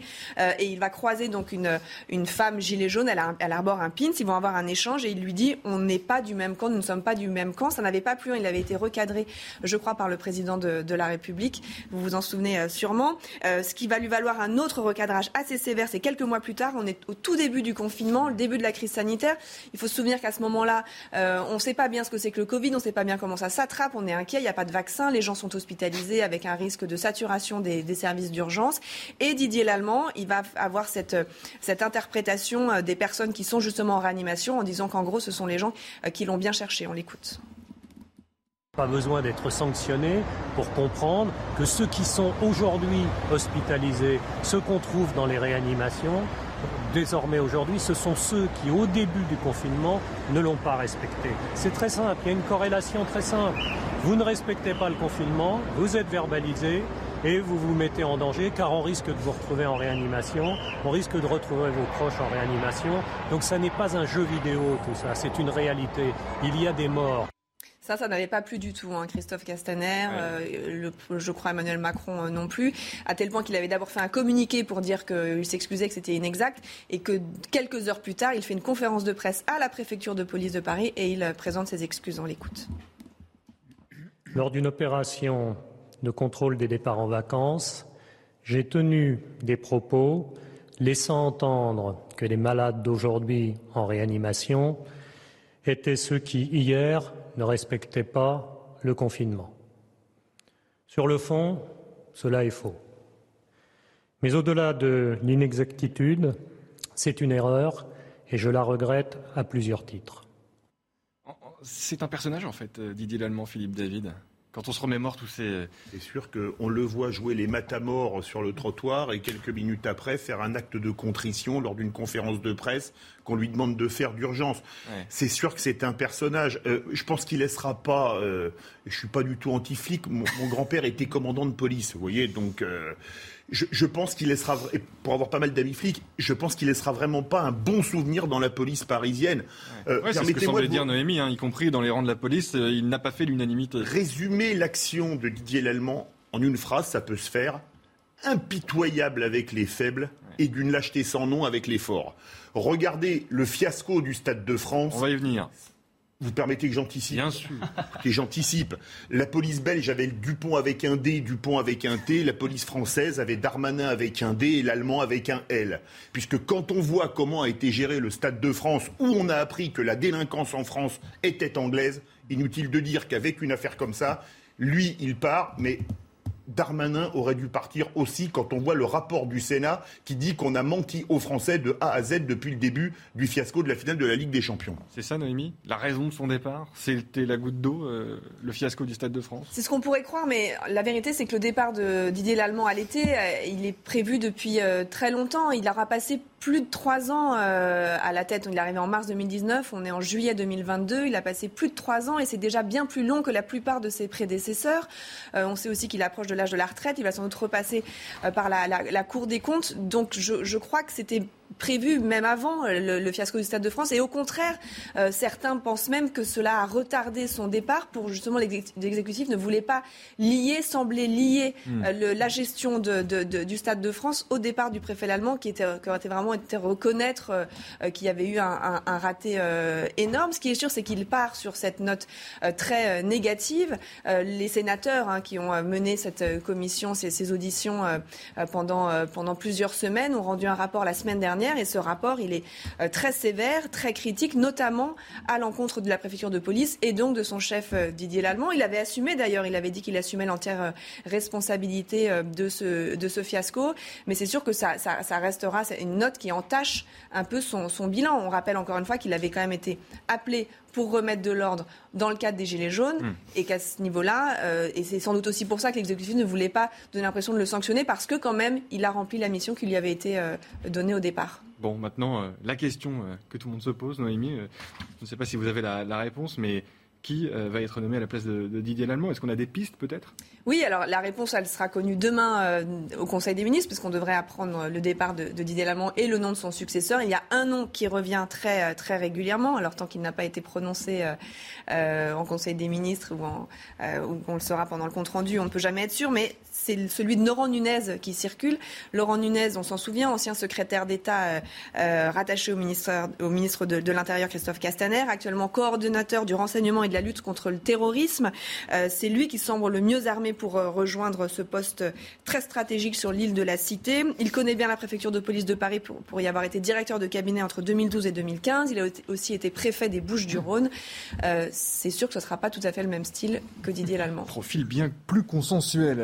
Laurent Nunez, mais jugé efficace par Emmanuel Macron dans toutes les fonctions qu'il a, qu'il a occupées. Ancien patron de la DGSI aussi. Ancien patron de la, de la DGSI, notamment en, première ligne au moment des, des attentats. Laurent Nunez, changement de, changement de paradigme à la tête de la préfecture de police de Paris, si ça se confirme demain au Conseil des ministres. Merci beaucoup, Noémie, de nous avoir retracé le parcours d'un personnage, Jonathan Sixou. effectivement, il laissera personne, il n'a laissé personne indifférent, il laissera aussi sa, sa, marque hein, à la préfecture de police de Paris. Il n'a laissé personne indifférent parce qu'il a aussi été en poste, je ne remets absolument pas en question ce, ce, qui nous a été dit, mais il a aussi été en poste à une période qui elle-même ne laisse personne indifférent. Mm. Les manifs de Gilets jaunes ont été quelque chose euh, de quasiment euh, inédit depuis euh, des, des, décennies dans, en proportion et, et, en, et, en, destruction. Il fallait un homme de poigne. Il avait aussi mis en place, je crois, le, je ne sais plus comment on appelait ça, le système de la souricière, où il enfermait, place de la République. La technique de la NAS. De la NAS, ça aussi, voilà. Ça aussi a été... aussi ce qui lui a été reproché, mais le fait est que ça a permis. Euh, il était d'encercler, juste pour les gens, d'encercler voilà. effectivement là où il y avait des black blocs, mais on encerclait aussi, aussi parfois des, des manifestants, pacifiques. En fait, son drame, a dit l'allemand, c'est qu'effectivement, il arrive, et c'est ce que rappelle Noémie, pour euh, mettre une nouvelle euh, doctrine de maintien de l'ordre après les Gilets jaunes, enfin au moment des Gilets jaunes, et ça se termine par le Stade de France. Alors, où, finalement, il n'y arrive faut pas. penser aussi à une chose. Monsieur Nunez est quelqu'un qui a prouvé ses, ses capacités et euh, son, ses compétences, c'était le terme que je voulais employer. La rentrée, elle va être chaude. Hein. On a des manifs qui nous sont annoncés euh, depuis des mois. Il y en a qui se feront un, un malin plaisir d'en découdre avec les forces de l'ordre. Il faut une autre doctrine que celle de Didier Lallemand. Il faut qu'elle euh, soit bien préparée, peut-être durant l'été. Et puis il y a un autre euh, dossier, ce n'est pas le même, mais ça n'est pas rien. Il faut gérer Anne Hidalgo aussi. Et Didier Lallemand a été très bon pour gérer Anne Hidalgo parce qu'il a pu, euh, il, il, a pu dire non à un, pas mal un de. Un combat permanent entre. Ça va être un combat deux. permanent qui va s'accélérer oui. à l'approche des JO de 24. Vous allez voir que ça va pas être drôle du tout. Et donc il faut quelqu'un qui ait une certaine poigne pour Hmm. mm. dire à euh, l'occupante du palais de, de, de l'hôtel de ville que non, on, on arrête les. On n'a pas réussi à avoir le palais euh, Anne Hidalgo. Pas encore. C'était l'hôtel de ville. D'un mot euh, sur Didier Lallemand, Rémi Carlu, et après on part à, à l'Assemblée nationale. Ce qui est fascinant avec lui, c'est effectivement sa personnalité. Et en fait, il y a une confusion déjà un peu avec lui entre le, le, le politique et le, et le haut fonctionnaire. Mm. C'est-à-dire que c'est préfet de police, donc il est normalement tenu à une forme de, de neutralité. Euh, mm. En tout cas, il y a toujours cette, cette neutralité de, de, sur la forme, en tout cas. Euh, or, lui, en fait, il a un vrai profil euh, politique. Ouais. C'est-à-dire qu'il il aime la confrontation, il aime provoquer. Euh, il a des mots très très durs, en fait. Euh, et donc là, pour le coup, il y a, je pense que c'est une personnalité qui vraiment détonne dans ce genre de rôle. Et de fait, il était connu par la, par la plupart des, des, Français et aussi détesté que la, que la, classe politique française. On l'a vu effectivement dans ce rôle très politique au Conseil de, de Paris, où il siège à côté d'Anne Hidalgo. Bah, merci beaucoup, Noémie, en tout cas, de nous avoir rappelé euh, ce qu'était Didier Lallemand euh, à la préfecture de police de, de Paris, qui va prendre, euh, non pas sa retraite, je crois, pas, pas, tout, tout de suite. suite. Euh, cour des comptes, d'abord, c'est son organe d'origine. Alors là, vous me. Ah, je... On regardera ça. Je regarde dans mes fiches. En tout cas, j'aimerais pas qu'il mette son nez dans mes comptes, Didier Lallemand. Hollande disait, ancien haut fonctionnaire à la Cour des comptes, qu'ils étaient deux par bureau pour surveiller que l'autre ne s'endorme pas. J'aimerais pas être en face de Didier Lallemand au cas où je m'endormirais. pas qu'il mette le nez dans, dans mes comptes, moi. Merci encore, Noémie. On part à l'Assemblée nationale rejoindre euh, Florian Tardif du service politique avec cette euh, loi pouvoir d'achat toujours examinée euh, aujourd'hui dans l'hémicycle. Florian, vous êtes avec le député Sébastien Jumel. Oui, tout à fait. Euh, député euh, GDR attaché euh, au sein de, de cet intergroupe de, de, la NUPES, député de Seine-Maritime. Justement, il y a eu une réunion avec les, les, autres députés de la NUPES ce matin. Vous partagez le même diagnostic, mais on sent que vous ne souhaitez pas apporter les mêmes réponses dans le cadre de l'examen de ce texte. Non, on a le même diagnostic. Le gouvernement fait l'impasse. Et sur les réponses à apporter. Le gouvernement fait l'impasse sur l'augmentation des salaires sur l'augmentation des retraites. Il se cantonne euh, à proposer le triplement du plafond de la prime Macron dont on sait qu'elle est inopérante. Simplement 4 millions de salariés euh, en ont bénéficié sur 26 millions euh, d'euros de, de, de, de, salariés. Le gouvernement fait l'impasse sur la nécessité de bloquer les prix pour les produits de première nécessité. Je pense notamment aux produits alimentaires. Et puis le gouvernement se contente de mesurettes qui permettent de surnager, mais pas de sortir euh, la tête de l'eau face à l'hypercute que représente euh, l'inflation. On a tous dit euh, ça avec notre sensibilité, notre style et d'une manière homogène. maintenant, si vous nous dites quelle est votre position sur le vote au bout du compte, il n'est pas figé. Ça va dépendre de la manière dont les amendements sont reçus. On a, nous, formulé un grand nombre de propositions augmentation du SMIC, euh, blocage des loyers, euh, prise en compte de la spécificité des, Outre-mer euh, dans la réalité de la vie chère et en fonction de la manière dont le débat va se dérouler, nous prendrons une position de vote commune, nous l'espérons, ou exprimant des sensibilités différentes c'est pas dramatique d'ailleurs cela, mais on est en front commun sur la critique, on est en front commun sur les alternatives, et on verra comment on débouche in fine dans le vote qui aura lieu vraisemblablement dans la nuit de mercredi. Mais justement, en fonction de l'avancée des débats, est-ce que vous êtes prêt à voter certaines mesures contenues dans ce texte pouvoir d'achat qui pourraient permettre justement aux Français d'avoir un pouvoir d'achat préservé?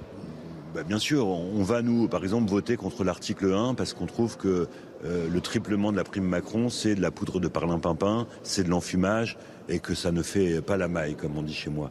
Mais lorsqu'il s'agira d'augmenter le point d'indice des fonctionnaires, alors on va vérifier que c'est bien compensé pour les collectivités territoriales. Quand il s'agira d'augmenter les retraites en dessous de l'inflation, nous dirons que c'est insuffisant, mais nous prendrons ce qui est à prendre, comme on dit chez moi.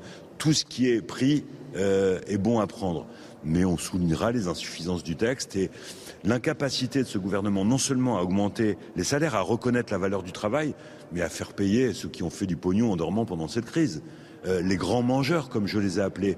Quand est-ce qu'on va décider de mettre à contribution totale Engie, notamment sur le blocage des prix de l'énergie et des carburants? Là, pour le gouvernement, c'est un blasphème, semble-t-il, de faire payer les grands mangeurs, les profiteurs de crise, les profiteurs de guerre. Et petite dernière question, réponse rapide concernant EDF et cette volonté de, l'État de reprendre EDF. Vous êtes inquiet concernant ce qui va se dérouler ces, prochaines semaines On sait que cette question sera abordée en fin de semaine ici. Serons inquiets, nous sommes inquiets et nous sommes vigilants et exigeants. Pour l'instant, le gouvernement ne nous propose pas une renationalisation d'EDF, mais une recapitalisation d'EDF. On rachète les actions aux petits porteurs privés au compte de l'État. Nous allons donc en lien avec les organisations syndicales, les représentants des agents EDF, en lien avec l'intergroupe que j'avais constitué au moment où les macronistes voulaient saucissonner EDF, brader à l'encan EDF, veiller à ce que, à travers cette recapitalisation, la volonté de privatiser des pans entiers d'EDF, les énergies renouvelables, la distribution, ne soit pas à l'ordre du jour, parce que sinon ça voudrait dire quoi? Ça voudrait dire qu'on fait payer aux contribuables, ce qui nécessite des investissements lourds, c'est-à-dire qu'on socialise les pertes et qu'on privatise les profits. Nous, on veut préserver l'unicité d'EDF pour mettre en place une politique publique de l'énergie, parce que l'énergie n'est pas une marchandise, l'énergie est un bien de première nécessité et son accès euh, touche à la vie, tout simplement. Merci beaucoup Sébastien Jumel. Florian. À tout à l'heure en direct de l'Assemblée nationale où les débats vont, reprendre dans l'hémicycle. Il y aura aussi des questions au gouvernement. On suivra ça avec vous, Florian. Rémi Carlu, c'est pas gagné, encore une fois.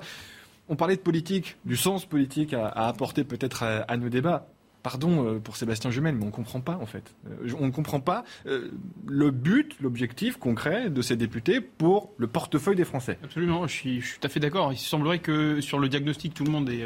Euh, enfin, la question du pouvoir d'achat est un, une question en fait assez consensuelle où, euh, où tous les députés de tous bancs sont d'accord pour dire qu'il y, qu y, a une vraie question et qu'il faut y répondre, mais les, les, les solutions sont différentes. En fait, je crois que cette séquence va être très intéressante sur le, pour mesurer en fait le poids de notre culture politique et de l'esprit de nos institutions. Mmh. C'est-à-dire qu'on l'a dit mille fois, mais c'est très juste, avec les législatives, on est basculé dans une logique beaucoup plus parlementaire.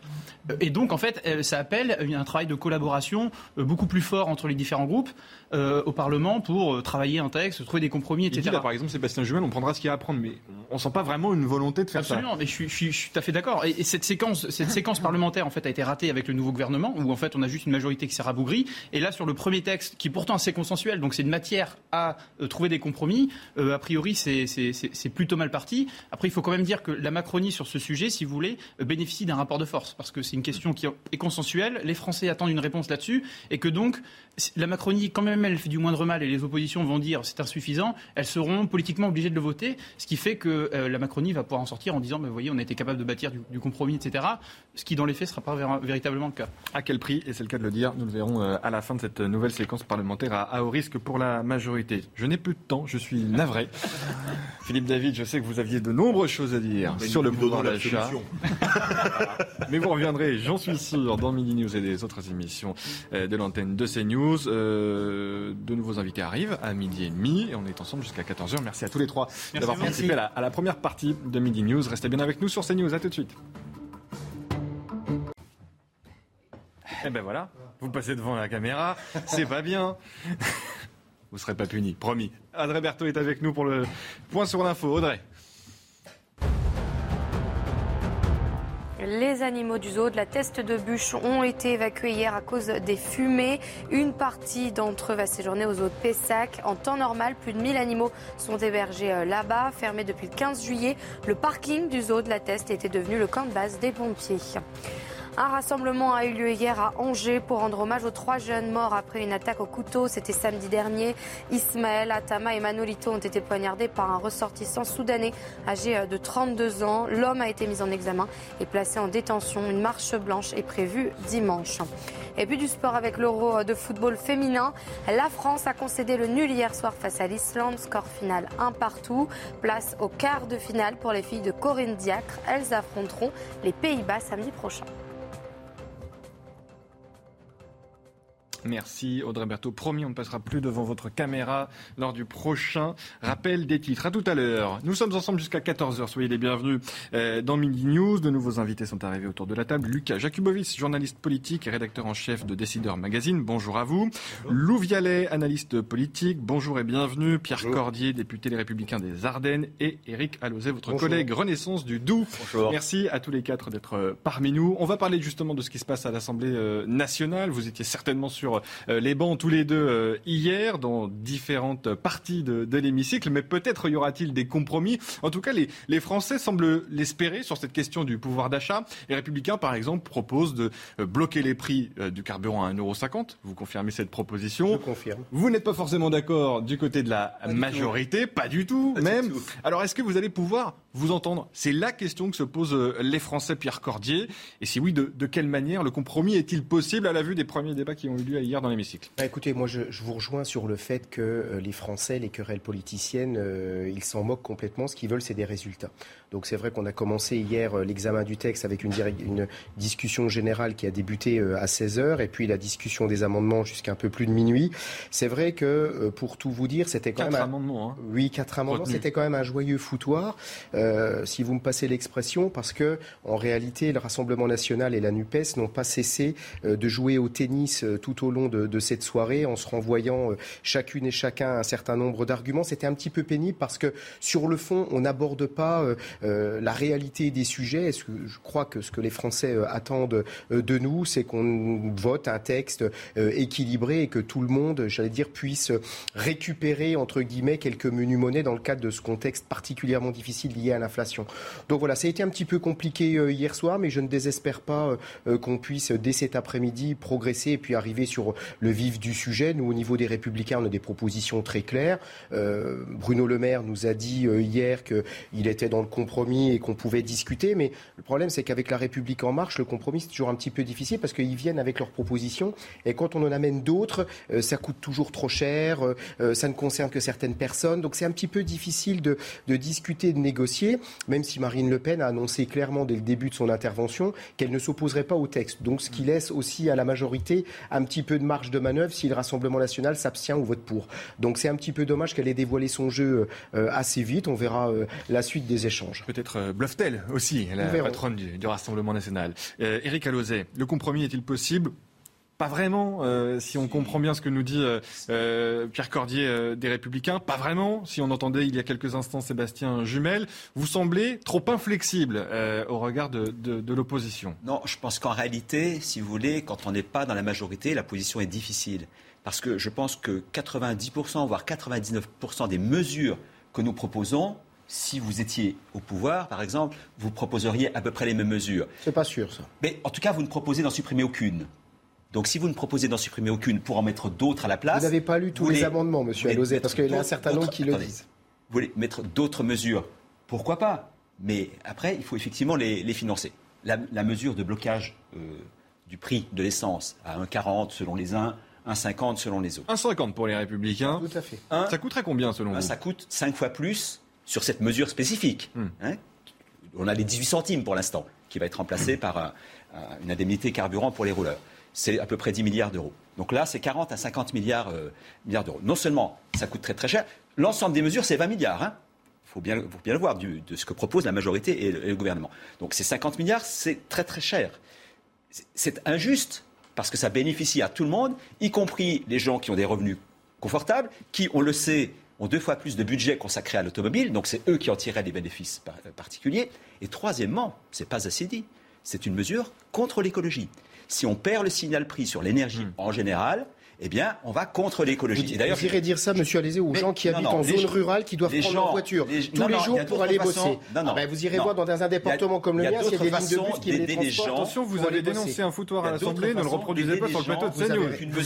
Sinon, vous allez rejoindre la NUPES. Hein. Vous allez voir ce que disait la ministre Sarah El euh, Vous savez, Bruno Le Maire a dit qu'il était révolutionnaire hier, donc plus rien ne m'étonne. Oui, il fallait lire Orwell, visiblement, hier à l'Assemblée nationale, et lire à l'envers, parce qu'effectivement, les repères sont parfois un peu perdus dans cette nouvelle Assemblée, avec cette majorité relatif du côté euh, de Renaissance et c'est parfois euh, à front renversé qu'on entend les propositions. C'est vrai qu'on ne s'attendait pas euh, de la part des Républicains à un blocage des prix façon France Insoumise à 1,50€ pour le prix de l'essence. C'est difficile d'y voir clair et très honnêtement pour les Français et pas seulement ceux qui roulent, le pouvoir d'achat c'est la première préoccupation des Français et on se demande bien ce qui va advenir de ce projet de loi pouvoir d'achat. Oui, alors ça vous, oui, vous, vous adressez, c'est ça. Oui, moi j'ai été surpris comme vous pour être d'une sensibilité qui peut être parfois proche de celle des républicains. J'étais un peu surpris par cette, euh, cette euh, prurite de euh, dirigisme économique qui, qui, vous a un peu pris ces derniers temps.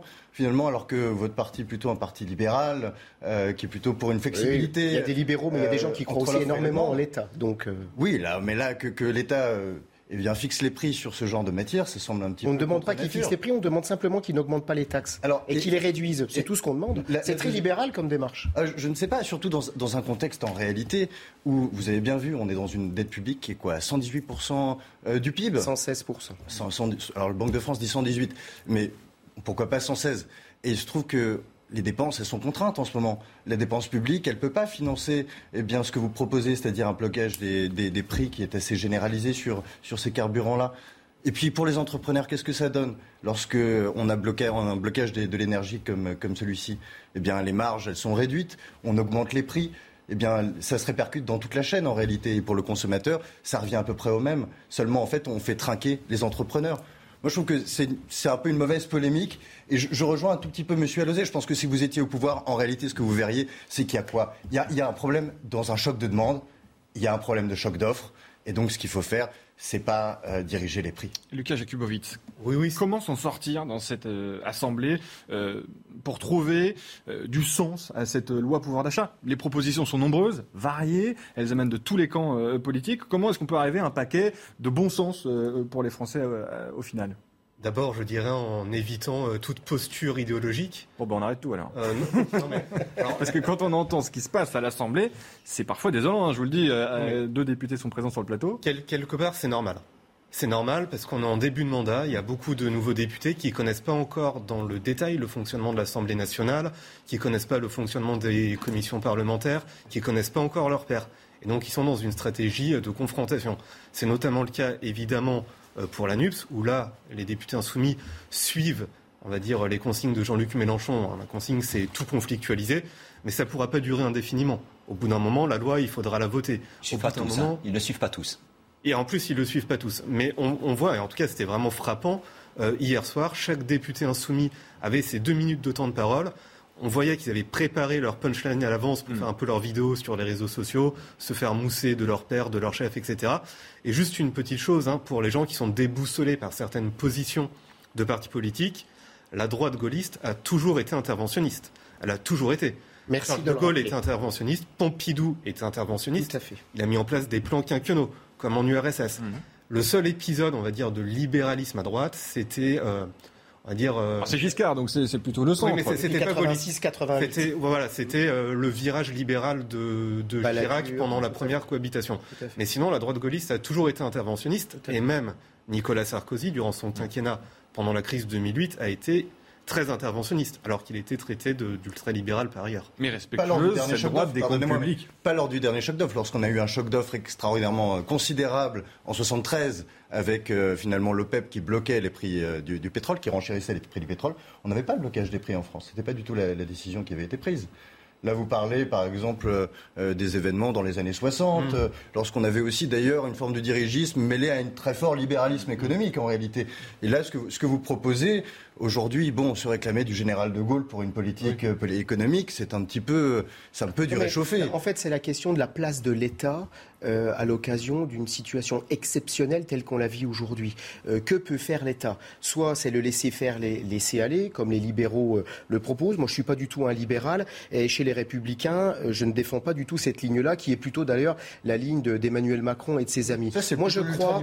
Moi, je crois. Oui, peut-être, mais moi, Pas je crois en l'État et je pense que quand on est dans une situation aussi difficile que celle-là, avec la sortie du Covid, avec les tensions liées à la guerre en Ukraine et autres, et on a besoin de plus d'État et de mieux d'État. Alors après, vous, vous allez contester parce que vous allez voir en moi une démarche keynésienne, c'est-à-dire une démarche de gauche, où on demande à l'État d'intervenir lorsqu'il y a des difficultés. Mais moi, je, je crois en cet État et croyez bien, moi qui suis élu euh, dans le département des Ardennes, un département qui connaît aussi beaucoup de difficultés économiques, sociales et industrielles, on a besoin de cet État. Tant mieux pour les zones où il y a de la croissance économique naturelle, où les entreprises viennent s'installer naturellement, parce qu'il y a des autoroutes, des aéroports et des lignes de train, dans les départements comme les nôtres. Et, et c'est de ça dont la France a, souff- a souffert avec les cinq dernières années. Des petits départements ruraux comme les miens, qu'est-ce qu'ils ont récupéré de la politique d'Emmanuel Macron? Rien. Donc moi, il ne faut pas me parler de libéralisme. J'ai besoin d'État et je pense que les habitants dans les territoires comme les nôtres en ont besoin. aussi. Eric va, va- va répondre au- au- à son collègue des Républicains parce que euh, est-ce que cette majorité que vous représentez sur ce plateau est ultra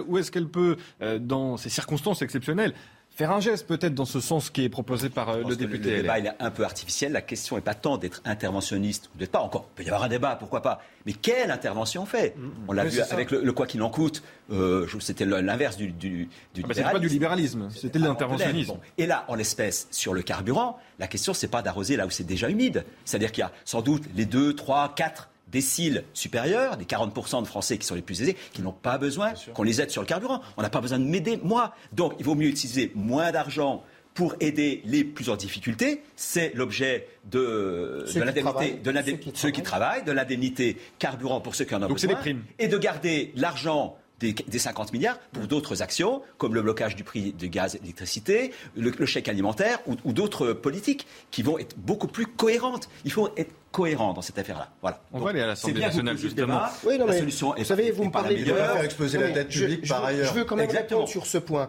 Parce que vous savez, je suis énormément, euh, à l'Assemblée nationale avec. Florian Tardif. Tout à fait. Les débats, euh, effectivement, euh, Bruno Le Maire a voulu euh, ridiculiser notre proposition à 1,50€ du litre. Donc il a dit ça coûte 50 milliards d'euros. J'étais la semaine dernière en commission des finances avec Monsieur Cazeneuve, qui est rapporteur général du budget, qui a dit que finalement ça coûtait moitié moins cher. Donc il s'agirait aussi euh, d'harmoniser un petit peu les sons entre Monsieur Le Maire et le rapporteur général du budget. Ça permettrait à la majorité d'y voir un petit peu, d'avoir un peu plus de lisibilité dans ses actions.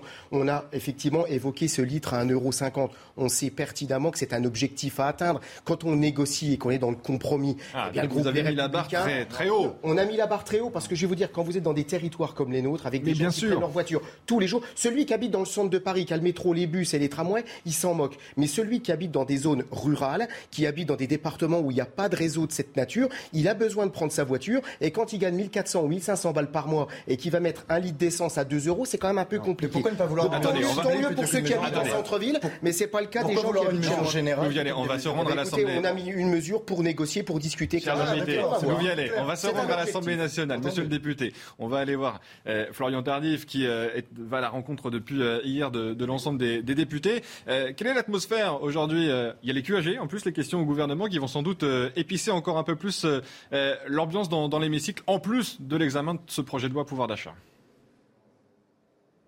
Oui, tout à fait. Euh, Tout à l'heure, euh, Sébastien Jumel expliquait que nous étions euh, toujours dans une posture combative alors que ce projet de loi pour tenter de préserver le pouvoir d'achat des Français continue d'être débattu ici à l'Assemblée nationale. Pour vous donner un exemple de ce qui s'est passé hier sur l'ensemble des amendements qui ont été étudiés jusqu'à assez tard dans la nuit, aux alentours de minuit, s'est terminée la séance hier. Seuls quatre amendements ont été adoptés par les députés ici au sein du Palais Bourbon et encore, il ne s'agit que d'amendements rédactionnels Comprenez que les compromis entre les uns et les autres sont compliqués à obtenir, à l'image de ce qui se passe actuellement sur votre plateau. D'ailleurs, ce matin, lors d'une réunion entre les députés de la majorité et la Première ministre, Elisabeth Borne a expliqué qu'il fallait une mobilisation générale de ces derniers, alors que le texte continue d'être débattu, tout simplement parce qu'à partir de maintenant, a-t-elle expliqué aux députés présents, on entre dans le dur. Jakubowicz, on entre dans le dur, comme le dit euh, Florian Tardif, qui cite la première ministre Elisabeth Borne. Ça veut dire que la majorité n'a pas le choix. Il va euh, falloir trouver une, solution. Sinon, ce sera encore un échec pour euh, cette majorité après l'impasse sur le Covid. Elle n'a pas le choix, elle est en majorité relative. Il faut forcément trouver des voies ailleurs que dans la majorité relative. À mon avis, mon petit doigt dit que le compromis sera plutôt trouvé avec LR. J'ai l'impression. J'ai l'impression que. Nous avons des propositions, on verra ce qu'en fera Bruno Le Maire, c'est simple. C'est vrai que quand on entend euh, les députés de la NUPES, la NUPS, euh, dire que la majorité refuse le SMIC à 1500 euros, il faut aussi peut-être remettre les choses dans, dans l'ordre. C'est-à-dire qu'effectivement, les compromis, ça ne peut être pas accepter les propositions de, de, la France insoumise. Ça, on peut le comprendre. En revanche, est-ce qu'il n'y a pas, euh, Louvianet, des compromis du côté de la majorité à trouver effectivement avec les Républicains, avec euh, des députés socialistes non adhérents à, à la NUPS est-ce qu'on ne peut pas trouver un peu de bon sens dans cette Assemblée euh, nationale euh, pour le portefeuille des Français? Parce que la question, elle est bien là. Moi, j'ai l'impression, en entendant euh, monsieur, que oui, effectivement, il y aura. Il y aura je, je, pareil, je, prends mon petit doigt aussi, que je fais comme mon voisin. et ce que je me dis, c'est que parmi ceux qui sont des sociodémocrates, qui ne sont pas pour la socialisation de l'économie française comme l'est la NUPES, qui ne sont pas anti-économistes, c'est-à-dire que tout le monde a bien compris qu'on était, euh, encore une fois, on est, dans un choc d'offres, il y a une pénurie de produits. Et donc augmenter à fond le pouvoir d'achat des Français, ça rajouterait juste de l'inflation à l'inflation. Et ça, je pense que tout le monde l'a absolument compris. Ensuite, le débat, là, on l'a bien entendu, il est sur est-ce qu'il faut des mesures générales qui coûteraient peut-être un, peu cher à l'État en ce moment, dans une période où les finances publiques sont très tendues, ou des mesures plus ciblées. Et on le voit bien sur ce, sur ce plateau, même si on parle un peu fort. A priori, la direction euh, commune, elle est déjà présente euh, parmi vous on voit bien que vous avez les mêmes, les mêmes intérêts sur le long terme. les intérêts, c'est les intérêts de la France et des Français. Il n'y a que ça qui nous intéresse. Le reste, c'est de la philosophie. et, pour, autant, pour autant, vous dites que vous mettez euh, sur la table des propositions bien sûr. un peu fort de café, auxquelles vous ne sembliez même pas vous-même y croire. Je vais vous dire, pendant 5 ans, la majorité, il y avait quand même 350 députés. Aujourd'hui, ils sont 250. Ils ont perdu 100 députés dans le cadre des élections législatives. La moitié à peu près comme vous d'ailleurs. Voilà, oui, enfin nous, il y a aussi beaucoup de gens qui sont partis par traîtrise, qui vous ont rejoint, que vous avez accueilli au bout de 5 secondes, vous n'arrivez pas et puis d'autres qui ne se sont pas représentés. Donc on nous avait dit, vous les Républicains, vous serez 20. Bon, finalement, on est 65, on ne s'est pas trop mal débrouillé.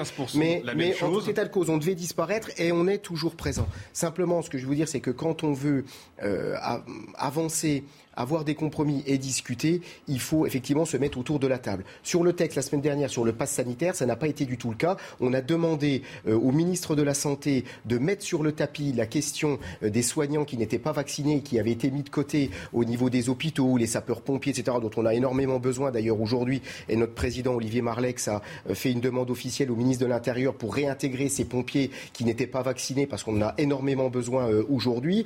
Et donc le, le ministre nous a, a balayé notre proposition. Donc c'est pas comme ça que l'on rentre dans une phase de négociation et je pense que ça va mal se passer si le gouvernement reste droit dans ses bottes et pour l'instant on assiste à cela. Lucas Jakubowicz. Euh, monsieur le député dit quelque chose de très intéressant. La politique, c'est évidemment des compromis, c'est aussi beaucoup de la psychologie. Alors il y a peu en réalité de députés LR qui sont passés dans la majorité relative aux dernières législatives. 4 qui étaient dans des, de trop, mais bon. qui étaient dans des territoires déjà à droite. Je pense notamment euh, une députée dans les Hauts-de-Seine, à Neuilly, sur Seine par exemple. Mais ce qu'il faut savoir, c'est que la majorité a présenté des candidats contre tous les candidats LR, même ceux qui avaient donné des gages et qui étaient Macron compatibles. Ah, euh, Robin Reda n'a pas eu d'adversaire, Damien Abad non plus. Il y a quelques traîtres qui n'ont pas eu de candidat face à eux. Il y a des gens comme ils avaient magouillé, voyez, par en dessous pour qu'il n'avoir personne contre eux. Il y a toute une nouvelle garde LR que la majorité voulait faire disparaître de la carte. Ils n'ont pas réussi. Aujourd'hui, ils sont élus et ils vont devoir faire des compromis avec des gens qui ont, entre guillemets, voulu leur peau.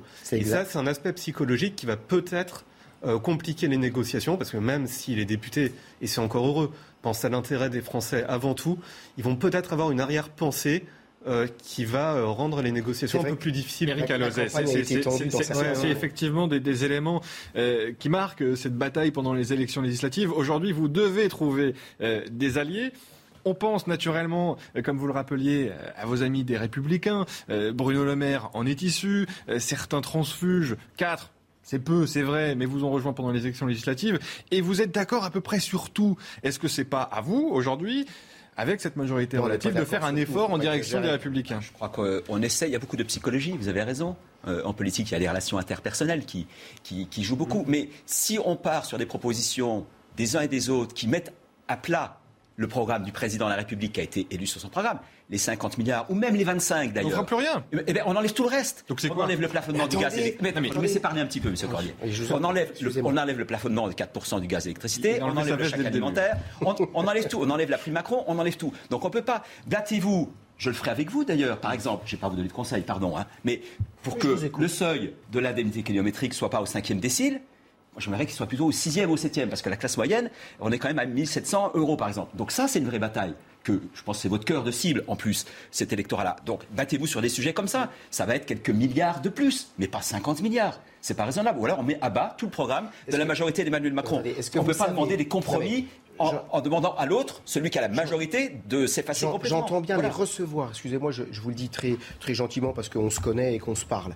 Euh, simplement, euh, recevoir des leçons de la part d'une majorité qui a accru les dépenses publiques de 600 milliards d'euros pendant le dernier quinquennat, avec 150 milliards que l'on met de côté concernant la crise Covid, où il y a eu le quoi qu'il en coûte, et beaucoup d'entreprises ont été aidées, et moi j'ai voté un certain nombre de dispositifs de Bruno Le Maire, il fallait, le faire. Mais il y a 450 milliards de dépenses supplémentaires sous Emmanuel Macron durant le premier quinquennat. Donc concernant les dépenses publiques, je pense que quand on nous parle aujourd'hui de 25 milliards et qu'on en a dépensé 600 milliards et 450 hors Covid, je crois qu'il faut être juste un petit peu modeste parce que finalement les gens aujourd'hui ne s'y retrouvent pas dans le cadre des propositions que vous faites. Lucas je trouve le débat sur euh, le déficit de la France un peu osé, parce que depuis 20 ans, le déficit, euh, que ce soit de droite ou de gauche, augmente, augmente, augmente, augmente. Pas à ce point-là, quand même. Ah, oui, mais là, il y a eu un choc. il y a eu le Covid. Il y a eu un, Covid. 150 milliards sur les 600. Et, en 2010, vous avez fait il, faut, il faut avoir l'idée qu'il y a seulement eu... Et on avait la crise de 2010. Il y a seulement eu deux périodes depuis 20 ans où le déficit euh, de la France a baissé.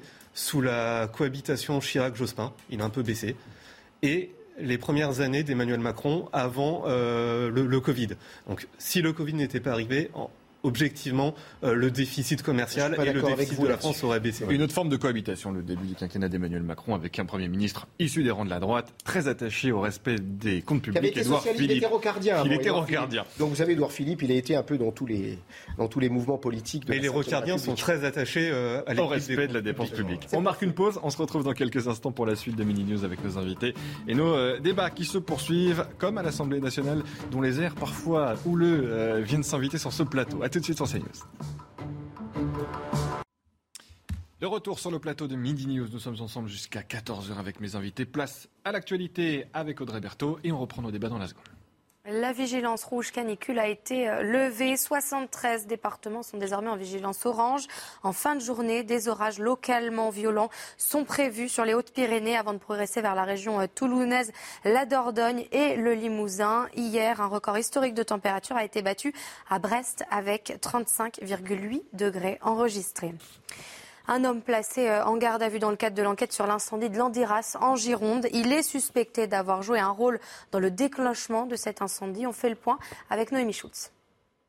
C'est notamment un témoignage essentiel qui a conduit à l'interpellation de cet homme, celui d'un garagiste qui, mardi dernier, le jour où le feu s'est déclenché, euh, circulait en voiture quand il a aperçu un véhicule stationné sur le bas-côté d'une route, un véhicule qui, euh, selon le parquet de Bordeaux, euh, dans un communiqué hier soir, un véhicule qui a rapidement démarré à la vue de cette voiture hein, qui s'approchait. Le garagiste s'est alors approché de l'endroit où était stationné le véhicule, il a constaté qu'un feu était en train de se propager. Il a tenté en vain euh, de l'éteindre. Et c'est cet incendie qui est toujours en train de se propager euh, aujourd'hui. Les techniciens en identification criminelle sont intervenus. Ils ont effectué les premières constatations sur les lieux de ce départ de feu. Des constatations qui accréditent euh, un acte volontaire malveillant. Les enquêteurs se demandent d'ailleurs si d'autres départs de feu constatés sur la zone le même jour pourraient avoir été lancés par le même suspect. Pour destruction par incendie de bois, forêt, landes, maquis ou plantations d'autrui pouvant causer euh, un dommage aux personnes, eh les peines encourues sont de 15 ans de prison et 150 000 euros d'amende. Un mort et quatre blessés dans une fusillade à Paris. Ça s'est passé hier soir vers 21h30 dans un bar à chicha rue Popincourt dans le 11e arrondissement.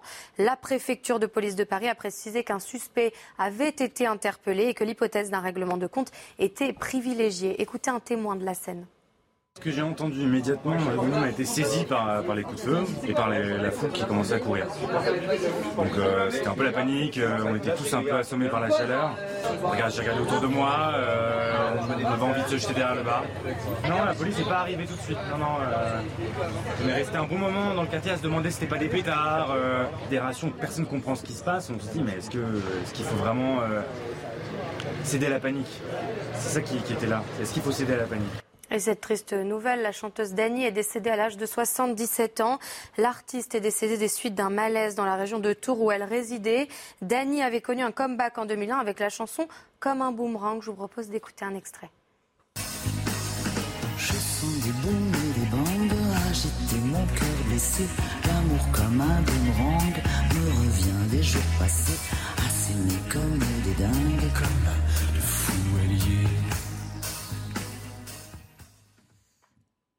Et on va parler du Tour de France dans votre chronique sport.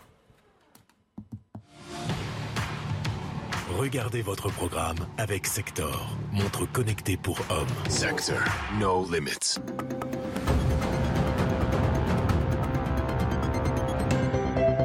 Ils sont les deux meilleures chances françaises au classement général de ce Tour de France. Romain Bardet et David Godu ont l'espoir d'intégrer le podium. Yeah, I think we make a really good step to Roman. Um, we're in a really good place in this Tour de France. At the moment, it's going in a really good direction. Venu sur le tour pour jouer les victoires d'étape, Romain Bardet est quatrième au général, à 18 secondes d'un podium qu'il a déjà occupé en 2016 et 2017. Mais pas de quoi changer son approche de la course. Non, non, non. non, on reste euh, tranquille, c'est dur. Il n'y a pas eu de perte de temps rédhibitoire et je suis encore dans, dans le match, donc euh, tous les voyants sont ouverts. Voyant ouvert aussi pour David Godu, le Breton assume son rang de leader de la Groupama FDJ avec la 8 place au général, à 1 minute 41 de Guérin Thomas, troisième provisoire. On peut se retrouver 7-8e ou rester 7-8e ou, ou, jouer le podium, mais il y, y, a peu d'écart entre les principaux protagonistes. Un jour c'est l'un, un jour c'est l'autre, donc ce qui va compter c'est la régularité et pas avoir de passage à vide dans les trois jours qui viennent. Ce passage à vide, c'est ce qui effraie le grimpeur de 25 ans. Même s'il a déclaré manquer de confiance en ses performances après l'étape de l'Alpe d'Huez, Godu arrive sur un terrain qui lui convient mieux. Les Pyrénées, ça a toujours été euh, un terrain de jeu qui, que j'ai adoré et qui m'ont toujours souri, donc, euh, surtout en troisième semaine. Donc euh, voilà, on, va, on peut partir sur, sur de bonnes bases dans les Pyrénées. Partir sur de bonnes bases et ce dès aujourd'hui sur les pentes pyrénéennes, où les Français devront gagner du temps avant le long contre-la-montre de samedi qui devrait profiter davantage à leurs adversaires. Vous avez regardé votre programme avec Sector, montre connectée pour hommes. Sector, no limits. Et merci d'être avec nous sur CNews, la suite de nos débats Midi News. Nous sommes ensemble jusqu'à 14h avec Lucas Jakubowicz, journaliste politique et rédacteur en chef de Décideur Magazine, Lou Vialet, analyste politique, et deux députés, Pierre Cordier, des Républicains et des Ardennes le département que vous défendez depuis le début de cette émission. C'est pas loin, en fait, vous êtes assez voisins. Le Doubs, il y a quoi qui vous sépare Éric Alozet, député Renaissance, la, la, la Meuse, les Vosges? Oui, la Lorraine. La Lorraine. Oui, on oh. a quand même bien 400 km. Vous êtes du Grand Est tous les deux. La Bourgogne. Je, je, cherche des points de convergence entre vous euh, depuis tout à l'heure. Vous vous écharpez sur la... bien, il peut y en avoir. Franche-Comté, lui. Hein, oui, c'est la Franche-Comté. Bon, c'est le Grand Est. Moi, Grand Est. Oui, bah tous les deux. Voilà. C'est pas la région Grand Est. C'est pas la région Grand Est. Bon, fait... C'est le Grand Est. C'est le Grand Est la France insoumise. Là aussi, je peux peut-être trouver des, points de convergence en, en, entre vous. J'ai découvert le, tweet de l'une de, vos collègues du groupe Renaissance, Anne-Laurence Pétel, euh, députée d'Aix-en-Provence, là c'est plus au sud, euh, qui semblait folle de rage euh, après les interventions de vos collègues à tous les deux de la France insoumise. Chaque LFI, dit-elle, vient éructer, beugler, insulter deux minutes pour avoir sa petite vidéo sur les réseaux sociaux. On se croirait un concours de celui qui éructe le plus loin, qui insulte le plus haut, qui beugle le plus fort. Réaction ce matin de la ministre Sarah El Haïry et de Stanislas Guérini, le patron des marcheurs et ministre de la fonction publique. Écoutez-les, ils sont plutôt d'accord avec ce constat et on verra si vous partagez euh, cet avis par rapport à l'attitude euh, des députés de la France insoumise dans l'hémicycle. Aujourd'hui, l'Assemblée nationale, est d'une certaine manière eh bien, euh, bousculée par ces nouvelles méthodes de la France insoumise. Outrance, ignominie, excès, polémique, ils vont chercher des coups de com'. Quand on parle d'enfumage dans un amendement, alors même qu'on parle de pouvoir d'achat, allez dire aux Français qui ont bénéficié de la prime Macron eh que c'est de l'enfumage. Allez dire aux entreprises qui souhaitent mieux euh, accompagner et rémunérer leurs salariés que c'est de l'enfumage. C'est honteux. L'invective permanente, l'insulte, on l'a encore vu euh, ce week-end, je crois que ça abîme au fond notre démocratie. Et ça fait d'ailleurs le jeu euh, des députés du Rassemblement national, qui, on le voit, ont adopté une stratégie, parce que c'est une stratégie totalement différente de se réfugier dans une forme de respectabilité. Moi, je suis très inquiet de ça parce que je vois que les extrêmes, bien souvent, se retrouvent sur le fond. On l'a vu euh, sur le texte euh, sanitaire. Donc, pas la même stratégie. J'ai bien peur que, au fond, euh, celle qui en tire les marrons du feu, si je puis dire, à la fin, soit Marine Le Pen. Lou Vialet, la France insoumise a une stratégie euh, qu'elle assume pleinement, euh, à dessein, de conflictualisation de, l'Assemblée, de la vie politique. C'est d'ailleurs ce que disait Jean-Luc Mélenchon il y a quelques années. Il faut, pour obtenir l'hégémonie en politique, conflictualiser celle-ci. C'est ce qui se passe. Est-ce que c'est de bonne guerre? Est-ce que la France insoumise est dans son rôle? Ou est-ce que c'est vraiment euh, dommageable pour les débats dans l'Assemblée? Bon, c'est assez clair que ça rend les débats illisibles de plus en plus et, et souvent pénibles à entendre. En revanche, est-ce que ça vient tant de Mélenchon que, d'une certaine manière, que du Trumpisme? C'est un peu euh, l'expression française du Trumpisme en politique. C'est-à-dire euh, miser sur quoi, finalement Le complotisme, sur euh, la bêtise supposée de ceux qui nous écoutent. C'est-à-dire, finalement, pour le dire, pour le dire brièvement, c'est prendre les gens pour des cons. Mm. Et en réalité, qu'est-ce qui se passe? Bah, Ça marche pas très bien. C'est-à-dire que les Français ne suivent pas vraiment cette ligne-là, ne suivent même pas du tout, sont plutôt agacés en réalité par cette manière de poser les débats.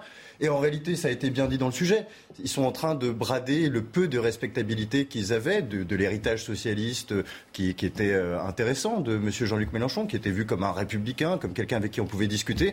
Aujourd'hui, on voit qu'il a coupé absolument tous les ponts pour devenir l'opposant numéro un à Emmanuel Macron, quitte encore une fois à dire n'importe quoi et à se décrédibiliser pour l'avenir. Donc c'est une, petite image de la politique qu'il sert et a priori, en tout cas je l'espère, ça se traduira dans l'avenir par une baisse de leur crédibilité. Ça va forcément passer par une baisse de crédibilité et une baisse dans les urnes pour une raison très simple, c'est qu'en France, et ce depuis la 4ème République, une élection elle se gagne au centre.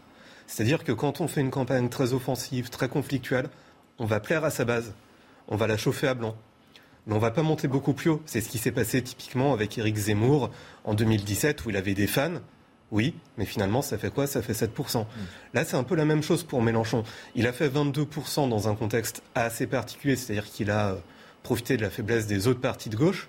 Il avait aussi un certain charisme, il faut le dire, un programme assez construit. Mais en réalité, il a un électorat qui est quand même assez restreint, qui est assez jeune, mais par exemple, il n'a pas du tout les CSP+, il n'a pas du tout les retraités, et c'est eux qui en France euh, font l'élection et euh, votent plutôt pour les candidats les plus centristes. Je voulais rajouter une deuxième chose. Un député, parce qu'on parlait du comportement des députés LFI dans l'hémicycle, c'est censé être un rôle modèle. C'est-à-dire qu'on est censé limiter, on est censé marcher dans ses pas. Aujourd'hui, effectivement, les députés LFI sont dans l'outrance et je tenais à signaler que ça a une conséquence aussi sur les militants. Et moi, je le vois en tant que journaliste, il m'arrive dans certains articles, dans certains éditos, dans certains tweets, d'être un peu parfois véhément contre la France insoumise, mais toujours avec des, euh, faits, toujours avec des chiffres. Et moi et la plupart de mes confrères qui agissons comme ça, on se prend des tempêtes de haine de trolls insoumis sur les réseaux sociaux. Ils sont anonymes, ils nous harcèlent. Parfois, honnêtement, il faut le dire, ça frise l'antisémitisme. C'est vraiment préoccupant. Et donc, j'invite vraiment les députés insoumis à retrouver un peu de dignité, parce que finalement, ils vont avoir euh, une influence euh, sur leurs électeurs, sur leurs militants, et pour l'instant, l'influence est néfaste. Pierre Cordier, euh, ce tableau dressé par Lucas Jakubowicz est, inquiétant. Est-ce que vous le constatez, vous, dans l'hémicycle? Est-ce que vous constatez aussi peut-être un changement par rapport à la précédente mandature et les 17 députés de la France insoumise qui étaient présents avant des élections législatives de 2022 Effectivement, je, l'ai constaté euh, hier après-midi et hier soir. Il faut, bien reconnaître qu'on peut aussi exprimer des idées et avoir des convictions en les exprimant de manière, euh, entre guillemets, euh, non pas civilisée, mais en étant respectueux. on est au Parlement, on est là pour voter la loi, on est là aussi, bien entendu, pour contrôler l'action du gouvernement.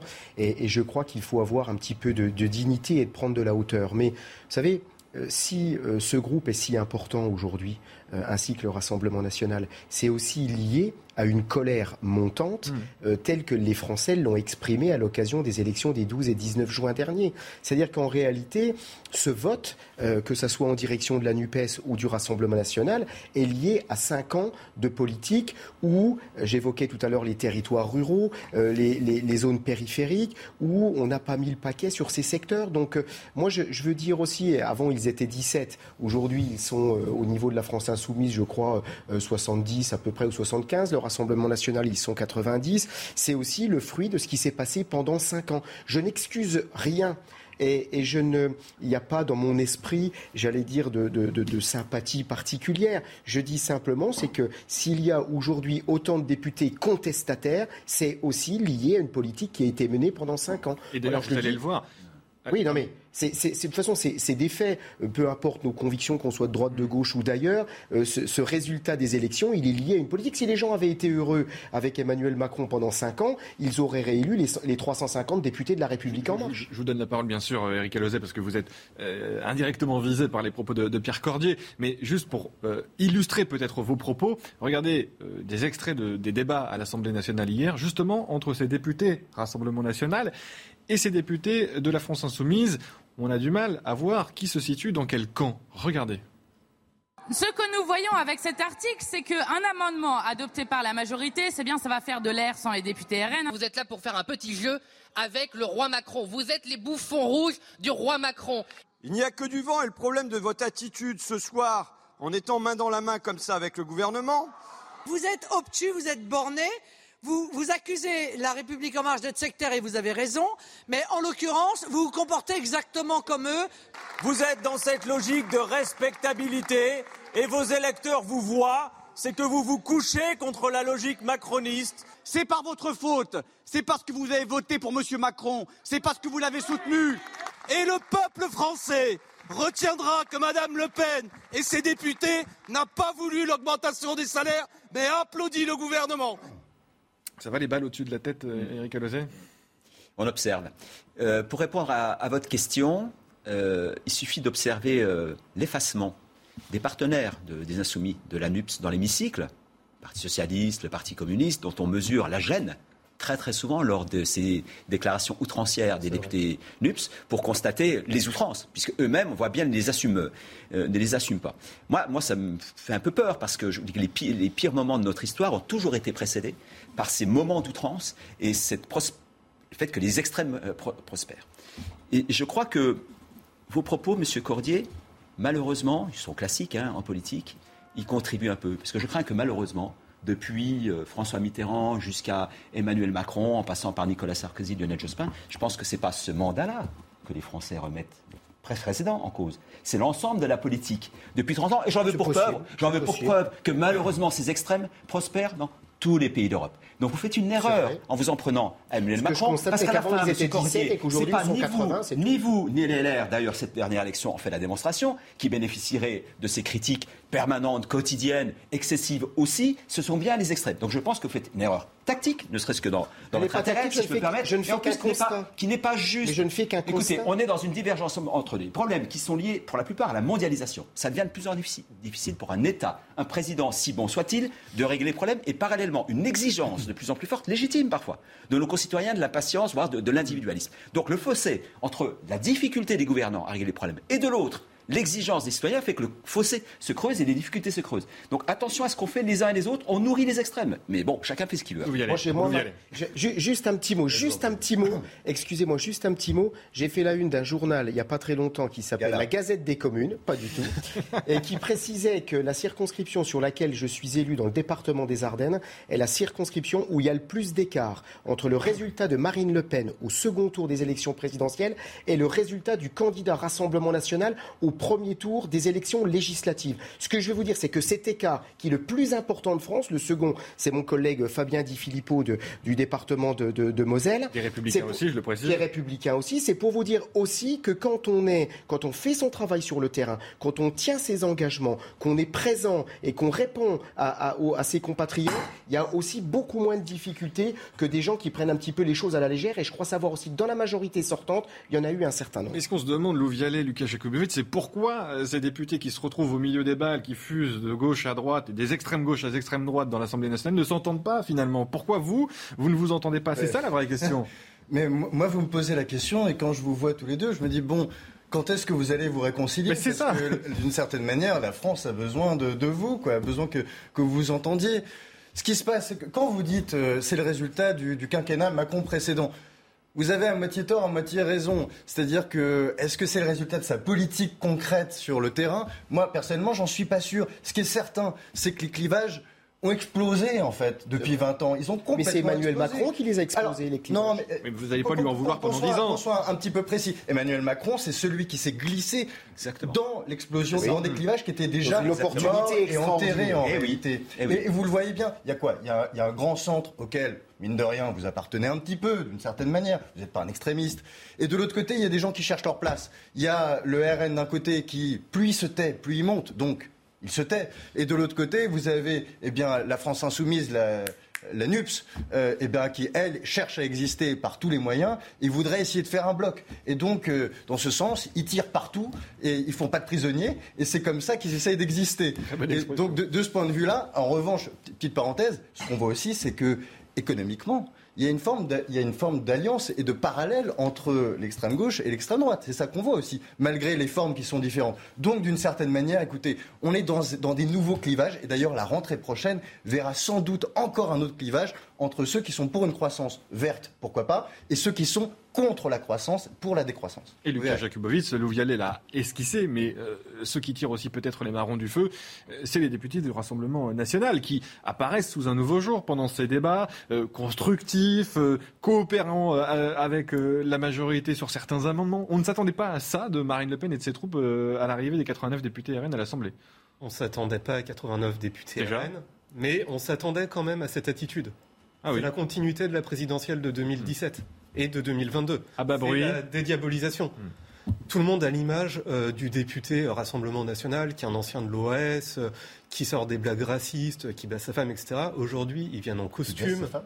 Non, qui bat sa femme. Excuse-moi. Non, non, qui bat sa femme. Euh, Il y a eu beaucoup d'affaires comme ça chez les députés RN, enfin les députés, les, certains responsables RN. Aujourd'hui, ils sont dédiabolisés, ils sont en costume, ils sont cintrés, ils invectivent personne dans l'hémicycle, à l'inverse euh, de l'ANUPS. Aujourd'hui, pour le français moyen, c'est l'ANUPS qui incarne l'extrémisme. Je, je voulais juste revenir sur quelque chose, on parlait de clivage tout à l'heure, de clivage gauche-droite qui n'existe plus, croissant-décroissant. Il y a un clivage territorial, voire ethnique, moi, qui en France me paraît euh, absolument préoccupant quand on regarde la composition de l'Assemblée nationale. Les députés de la France insoumise, peu de gens le disent, mais ils sont 40% à être originaires d'Île-de-France. Ils sont 60% à être issus de euh, circonscriptions urbaines. Par exemple, à Toulouse, tous les députés de Toulouse sont rassemblement, euh, sont, pardon, sont euh, la France insoumise. La France insoumise, même pas NUPES, la France insoumise.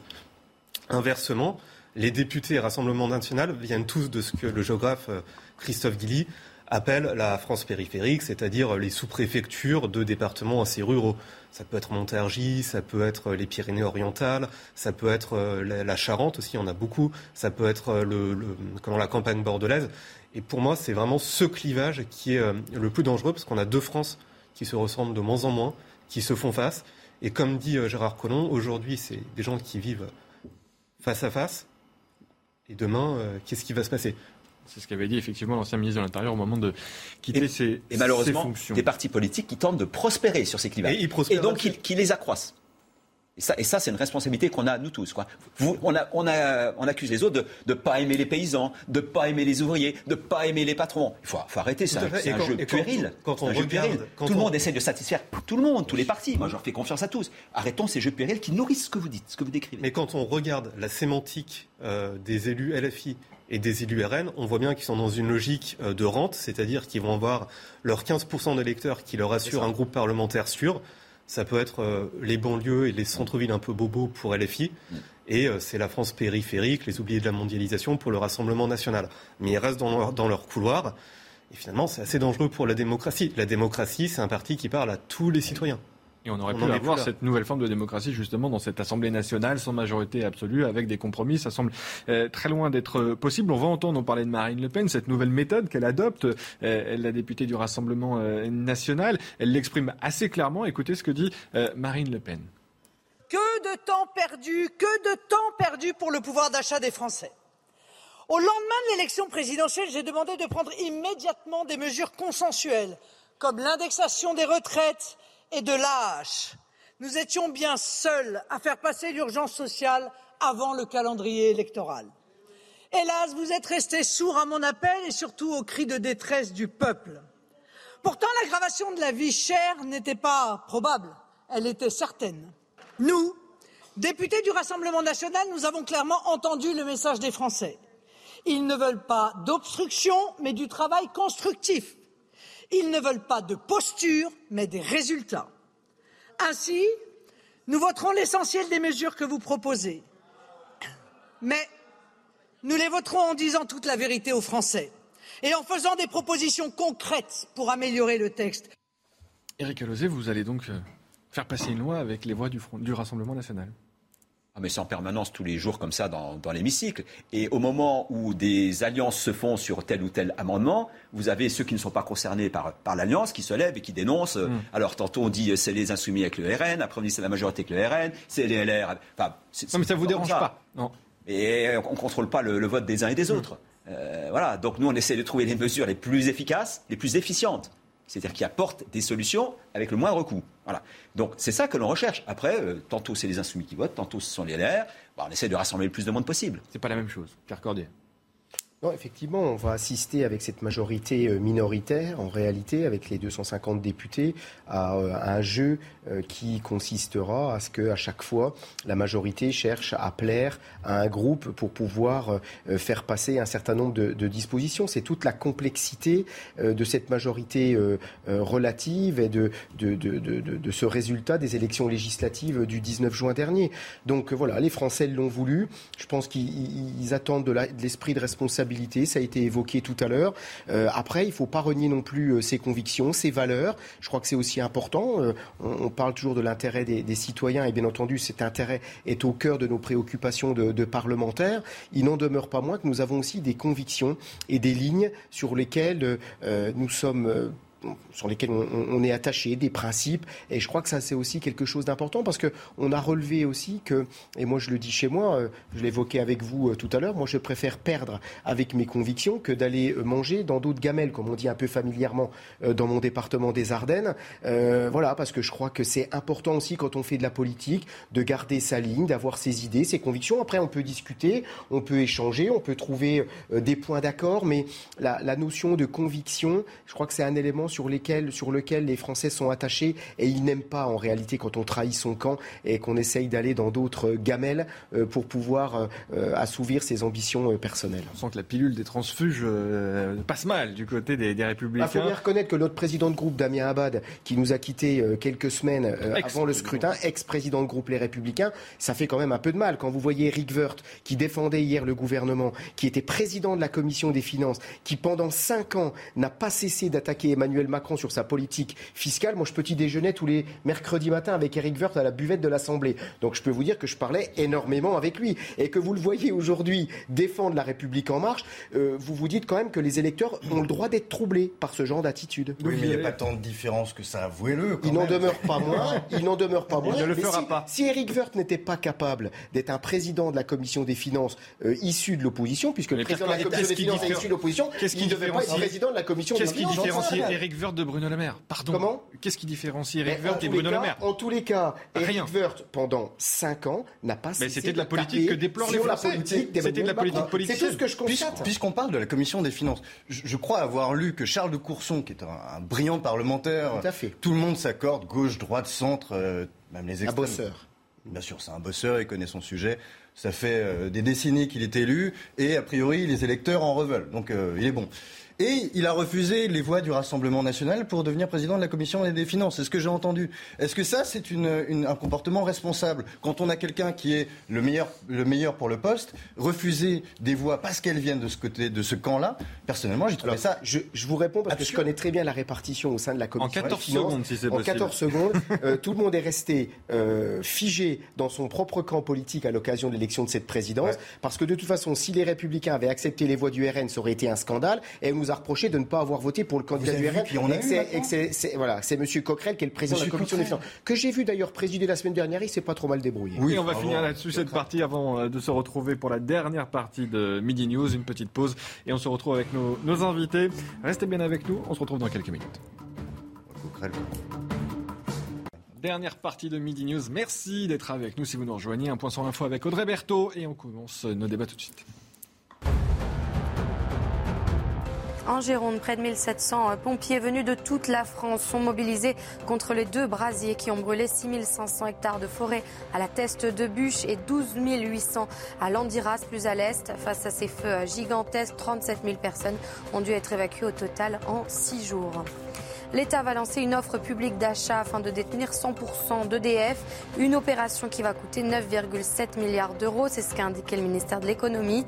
Le gouvernement a choisi la voie la plus simple au lieu d'une loi de nationalisation qui aurait été la première depuis 1981. Enfin, les mondiaux d'athlétisme, le Qatari Moutas et Brahim a été sacré champion du monde de saut en hauteur pour la troisième fois. Euh, Brahim, 31 ans, déjà titré en 2017 et 2019, s'est imposé en, en franchissant 2,37 m.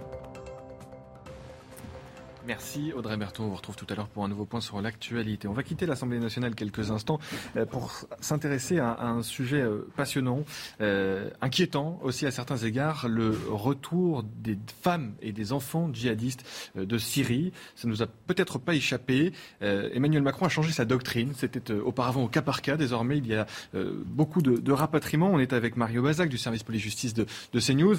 Marie, où en est-on actuellement de ces retours, de ces revenantes, comme on les appelle? Accompagnés pour la plupart du temps de, de leurs enfants. Oui, alors il y a 15 euh, jours, 16 femmes et 35 enfants ont été euh, rapatriés euh, depuis la zone irako-syrienne. C'est en fait la première fois que des adultes sont exfiltrés des camps kurdes. Ces femmes, elles étaient toutes candidates au retour. Elles ont été placées à l'isolement, en détention, en attendant une évaluation plus poussée concernant leur dangerosité. Les enfants, eux, ils ont été pris en charge par les services de l'aide sociale à l'enfance et par la protection de la jeunesse. Ils vont être suivis sur le long terme jusqu'à ce qu'ils soient de jeunes adultes. Ils vont être scolarisés, ils vont être pour la plupart placés euh, dans des familles d'accueil. Alors vous le disiez, hein, jusqu'ici, la France, elle rapatriait euh, ses enfants au cas par cas lorsqu'ils étaient orphelins ou lorsque leurs parents détenus avaient donné euh, leur accord. Les adultes, qu'on appelle les revenants, arrivaient au compte-gouttes, soit clandestinement, soit par le protocole Cazeneuve qui permet leur extradition depuis la Turquie. Et aujourd'hui, les autorités, elles ont changé de stratégie. Elles ont décidé de rapatrier des femmes dans le but humanitaire de rapatrier le plus d'enfants possible. Un rapatriement aussi pour des raisons euh, sécuritaires. Sur place, la situation est de plus en plus tendue euh, depuis euh, le début de l'année. L'État islamique projetait des attaques dans ces camps. Et donc, aujourd'hui, la France estime, je cite, qu'il vaut mieux que ces femmes djihadistes soient incarcérées et jugées en France plutôt que de les voir retourner massivement vers les poches djihadistes qui se reconstituent dans la région. C'est ce qu'explique Laurent Nunez, le coordonnateur du renseignement et de la lutte contre le terrorisme. Au total, depuis depuis 2012, 320 adultes, dont 108 femmes et 200 mineurs, ont été rapatriés sur les 1450 ressortissants français partis sur zone. 220 mineurs sont toujours sur place et donc ces opérations, elles pourraient se multiplier dans les prochains mois. Merci Marie Aubazac pour toutes ces explications et je vous invite à, lire l'excellente euh, enquête de nos confrères du, Figaro dans le journal euh, du jour sur ces euh, revenantes. Éric Alauzan a changé de, doctrine. Hein, Marie l'a très bien expliqué. Emmanuel Macron Peut-être, disent certains euh, d'ailleurs euh, de vos opposants, pour des fins électoralistes, n'avaient pas voulu le faire pendant la campagne euh, présidentielle. Il le fait juste après. Est-ce que c'est la bonne stratégie à adopter? C'est un sujet compliqué, on le sait, c'est de la nitroglycérine, il faut surveiller, judiciariser, peut-être aussi encore enquêter. Est-ce que c'est la bonne stratégie à adopter? C'est un sujet difficile, hein, vous l'avez dit, moi je ne suis pas très à l'aise, je vous le dis comme ça sur, euh, sur ce sujet. C'est des personnes qui ont œuvré contre les intérêts de la France. Euh, donc on n'a pas trop envie de les avoir euh, parmi nous. Et en même temps, beaucoup de des pays voisins ont fait ces opérations de rapatriement sur des, Français. Les enfants, eux, ils n'y peuvent rien. Bon, voilà, ils ont été embarqués sans doute à, leur insu contre leur gré dans ces aventures-là. quant aux femmes qui reviennent, elles seront confiées à la justice.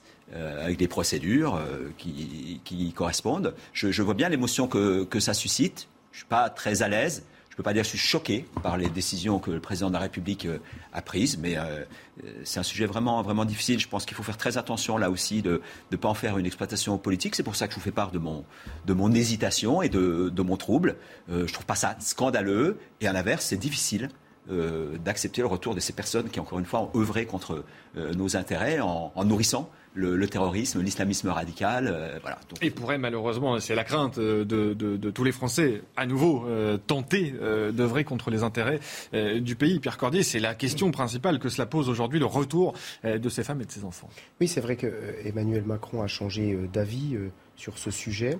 je rejoins ce que vient de dire mon collègue de la majorité. C'est un sujet très très complexe les enfants ne sont pas responsables des actes de leurs parents. Il n'en demeure pas moins que euh, la sécurité euh, des Français sur le territoire national doit être assurée euh, au maximum. Donc ces personnes ont œuvré contre la France, mais plus globalement contre l'Occident et contre les valeurs que nous défendons aujourd'hui. Moi, je suis très respectueux des religions des uns et des autres. Ça ne me pose aucune difficulté, mais il ne faut pas qu'elles viennent empiéter sur la liberté des uns et des autres. Donc c'est vrai que je suis aussi assez gêné euh, sur ce sujet et euh, je ne voudrais pas que dans les prochains mois et les prochaines années, il y ait euh, des retours qui conduisent en France à des attentats ou des assassinats par ces personnes. Donc voilà, une grande vigilance. Je crois que la justice doit passer. Moi, je fais confiance en, la justice de mon pays et donc je pense qu'il faut une réponse aussi ferme par rapport au choix qui a été fait par ces femmes. Lucas sur ce sujet compliqué. On l'entend bien dans la voix de nos, deux députés présents sur à mon sens, c'est pas si compliqué. J'ai du mal à comprendre en quoi un enfant de 8 ans, qui est français par ailleurs, est un danger pour la France. À partir de là, on ne va pas laisser croupir un enfant français dans un camp euh, humanitaire en Irak, au Kurdistan, en Syrie ou je ne sais où. Sa place est bien évidemment en France. Pour les enfants, il n'y a pas de souci. Pour un enfant, il n'y a pas de souci. Pour un enfant, on est d'accord. Pas de souci. Après, est-ce que d'après vous, il y a un souci mais que faire de ces enfants qui ont parfois euh, été manipulés, euh, qui ont été formés aussi peut-être euh, à ces dangers que représente le alors, deux, choses. Déjà, c'est impossible de séparer un enfant de sa mère. Donc on est obligé de faire rentrer la mère si on est cohérent. Si on regarde quoi faire, en fait, quand on regarde les profils de ces revenantes, c'est typiquement des personnes qui sont victimes de dérives sectaires. Elles sont très souvent converties, elles ont été très souvent radicalisées très vite sur les réseaux sociaux, elles sont sous emprise en France, et on l'a plus maintenant, et c'est bien dommage, on avait la Mivilude, qui se chargeait, entre guillemets, de rééduquer les euh, victimes de dérives sectaires. la place de ces femmes, c'est dans des cellules pour, euh, on va dire, les désendoctriner. Mm. Et ça, on sait faire. Et on sait aussi surveiller les fichiers S. Mm. La preuve, on a, je crois, 30 000 personnes qui sont fichiers S, et on a chaque année des centaines d'attentats qui sont déjoués. Pour moi, je ne vois pas de problème pour la sécurité de la France de faire revenir une trentaine de mères, de les placer sous surveillance et de déradicaliser leurs enfants. Après, j'ai tout à fait conscience que mon point de vue est euh, assez impopulaire. Il peut être euh, sujet à des, euh, on va dire, à des attaques politiques. Évidemment, c'est facile ah, politiquement de s'en prendre à des femmes ou à des enfants. Mais encore une fois, et on l'a vu dans d'autres pays, les pays occidentaux savent faire, savent accueillir des personnes qui, ont, qui sont radicalisées à un moment et les déradicaliser. D'où oui, moi je suis radicalement contre leur retour. Euh, je trouve que ces personnes-là sont des traîtres à la France en ce qui concerne les mères. Euh, en ce qui concerne les enfants, que ce n'est pas aussi simple lorsqu'on a été élevé dans un contexte de guerre, lorsqu'on a été éduqué aux armes, au sang, à la mort et exposé à ces choses-là quotidiennement, on ne revient pas de manière euh, simple dans notre pays. Je ne mettrai jamais, alors je trouve que je n'ai pas d'enfant, je ne mettrai jamais mon, cousin, mon petit cousin ou mon neveu euh, à l'école avec ce genre de personnage, ce genre de, de petits garçons, euh, malheureusement pour, pour ces petits garçons ou ces petites filles-là. Jamais je n'irai dans une association où il y a une femme qui a été, qui est revenue, qui est une revenante. Jamais je voudrais que si mon voisin de palier ou ma voisine de palier euh, revient de ces endroits-là et a été un traître à la nation, je voudrais le savoir. Je voudrais qu'il ne soit pas sur mon palier. Ces gens-là sont des traîtres à la France. Et ce que, ce que fait le gouvernement aujourd'hui, je trouve ça incroyable, il les déresponsabilise. Mais lorsqu'on a fait un choix, lorsqu'on a fait un choix qui est de quitter la nation, d'être euh, dans le camp des terroristes, et qu'on a embringué sa famille avec, et qu'on l'a acculturé euh, et qu'on l'a familiarisé à un contexte de guerre, eh bien, au bout d'un moment, on prend ses responsabilités et l'État n'a aucun devoir envers eux. Autant, vous vous souvenez peut-être, en 2019, nous avions euh, des otages, des, des Français qui avaient été pris en otage au Burkina Faso dans un camp djihadiste. C'était deux touristes. Et nous avions eu des forces spéciales, dont euh, le lieutenant Pierre Pont, euh, Alain Bertoncello. exactement, qui- dans cette ils étaient décédés euh, dans cette opération. Ça avait ému tout le monde et on avait bien raison d'être ému. En revanche, il y avait une raison de faire revenir nos compatriotes. Ce n'étaient pas des terroristes, ils n'étaient pas allés dans le camp djihadiste, ils n'avaient pas tracé- euh, franchi la ligne rouge. Ces gens-là ont franchi la ligne rouge. Il faut protéger la sécurité des Français et aussi un petit peu remettre les choses à leur place. On prend ses responsabilités. Quand on est traître, on les traite pour toujours. Lucas Jakubowicz vous répond. Un enfant de 8 ans, il est aucunement traître. Mais un enfant de 8 ans qui a été acculturé à la guerre, au, au- au couteau, qui a vu des gens mourir devant ses yeux, est-ce que vous le mettez avec d'autres enfants de 8 ans qui ont vécu dans la paix On la ne met pas en réponse- danger. quelle est on la ne- réponse qu'il On ne faut met pas en danger les enfants qui sont sur notre sol et qui ont vécu dans la paix avec des gens qui ont été des traumatisés de guerre. C'est Et- évident. Et, et juste une chose, on parle du, de la peur de la radicalisation. Mais excusez-moi de le dire, en France aujourd'hui, c'est très simple de se radicaliser. On n'a même pas besoin d'aller en Syrie. Donc je ne vois pas en quoi une personne qui revient de Syrie est plus radicalisable qu'une personne qui est derrière son ordinateur, qui va traîner sur le dark web, etc. Ils ont déjà fait la preuve qu'ils étaient capables de passer dans le camp terroriste. Donc, euh, a priori, on les accueille évidemment pas chez nous. Pierre Cordier, vous aviez euh, sans doute raison euh, en préambule de ce A-t-on les débat moyens, de dire que de ça, de les traiter euh, c'est une question compliquée, pas. sensible, qui interroge euh, au plus fort dire, de voilà, chacun. de- de- voilà, moi j'ai des enfants. euh, euh, par rapport à, à ce que vous évoquiez tout de suite, c'est vrai que la réponse, euh, elle est ni blanche ni noire euh, dans cette problématique. C'est très compliqué. Je peux comprendre euh, effectivement votre sentiment. Moi, si j'avais effectivement mon fils ou ma fille dans une école avec un enfant qui aurait vécu ce qu'il a vécu dans ces pays, je me poserais aussi un petit Bien peu des questions. Je ne peux pas dire le contraire. Euh, et je pense que ces questions seraient légitimes. Il n'en demeure pas moins. Alors après, on en vient à la définition du mot enfant. Euh, Jusqu'à quel âge on est un enfant? Effectivement, quand ça va être des gamins qui ont 4, 5, 6, 7 ans, on peut se poser la question. Après, quand ils deviennent ados, il y a une autre problématique. Tout se passe Avant 3 ans, comme vous le savez. Oui. Priori, ces gens ont été Oui. complètement Il impressionnés. faut rappeler par, aussi, euh, Eric Alauzet, je vous donne la parole, que ces personnes seront judiciarisées pour la plupart. Est-ce qu'on a les moyens de faire ça? Évidemment pas. Écoutez, euh, on va faire confiance à la les justice de notre pays pour euh, espérer justement qu'on ait les moyens, parce que sinon, effectivement, si on les libère dans la nature, là, ça poserait forcément Mais dans la nature, ils sont très bien dans camp de réfugiés à- Mais à la, des milliers la- de kilomètres la de chez justice nous. va passer, et on l'espère, et en tout cas, ces personnes devraient être contrôlées, suivies, euh, surveillées, et peut-être aussi... On n'a pas de devoir envers eux. Non, ça, je n'ai pas dit qu'on avait un devoir envers eux, mais je ne pense pas que euh, tout de suite les enfants rapatriés vont se retrouver dans les écoles ou dans les associations où il y aura Oui, un ensuite, ils suivi. En tout cas, c'est ce que dit euh, l'enquête du Figaro, et encore une fois, je vous invite à la lire, et on espère que ce sera Vous le savez cas. que les enfants soldats en Afrique, ils sont irrécupérables, c'est malheureux. On a deux, deux avis très tranchés, et c'est le but du, du débat, hein, tant mieux. Euh, maintenant, moi, je, je- on a besoin d'avis. Euh, moi, j'ai besoin d'avis euh, de psychologues, jusqu'où les enfants sont récupérables, pas récupérables, à quel âge, etc., par quel cheminement. Là, moi, je, mes idées sont pas claires pour moi. Je- je- voilà, les condamner euh, d'emblée, je trouve c'est un peu. Monsieur le député, il y a un problème de responsabilité individuelle aussi. Un peu expéditif. Donc, je, ne conclus pas. Mais j'aurais besoin d'avis voilà, d'experts. Je pense que le débat est lancé. Euh, Vous allez contribuer à le, à le nourrir un peu plus. Voilà, avec des sociologues, des psychologues. euh, Et- et la responsabilité compris, hein. individuelle, qu'est-ce que vous en faites Oui, oui, je, je- je comprends tout ça. Mais j'ai besoin d'un peu plus euh, d'éléments pour appréhender. Et, et- et là où c'est difficile, c'est que quand on regarde les rapports psychiatriques, psychologiques depuis des années, et c'est vrai, on voit que c'est euh, ni rouge ni blanc. Évidemment, les enfants soldats en Afrique, il y en a beaucoup qui sont irrécupérables. Mais quand on regarde l'histoire, on a vu que par exemple, après 1945, euh, la République fédérale allemande a dû rééduquer des centaines de milliers d'enfants euh, qui ont passé parfois 10, 12 ans dans les jeunesses hitlériennes. Et finalement, ils ont quand même été rééduqués. C'est pas la même chose. Ben si. Non.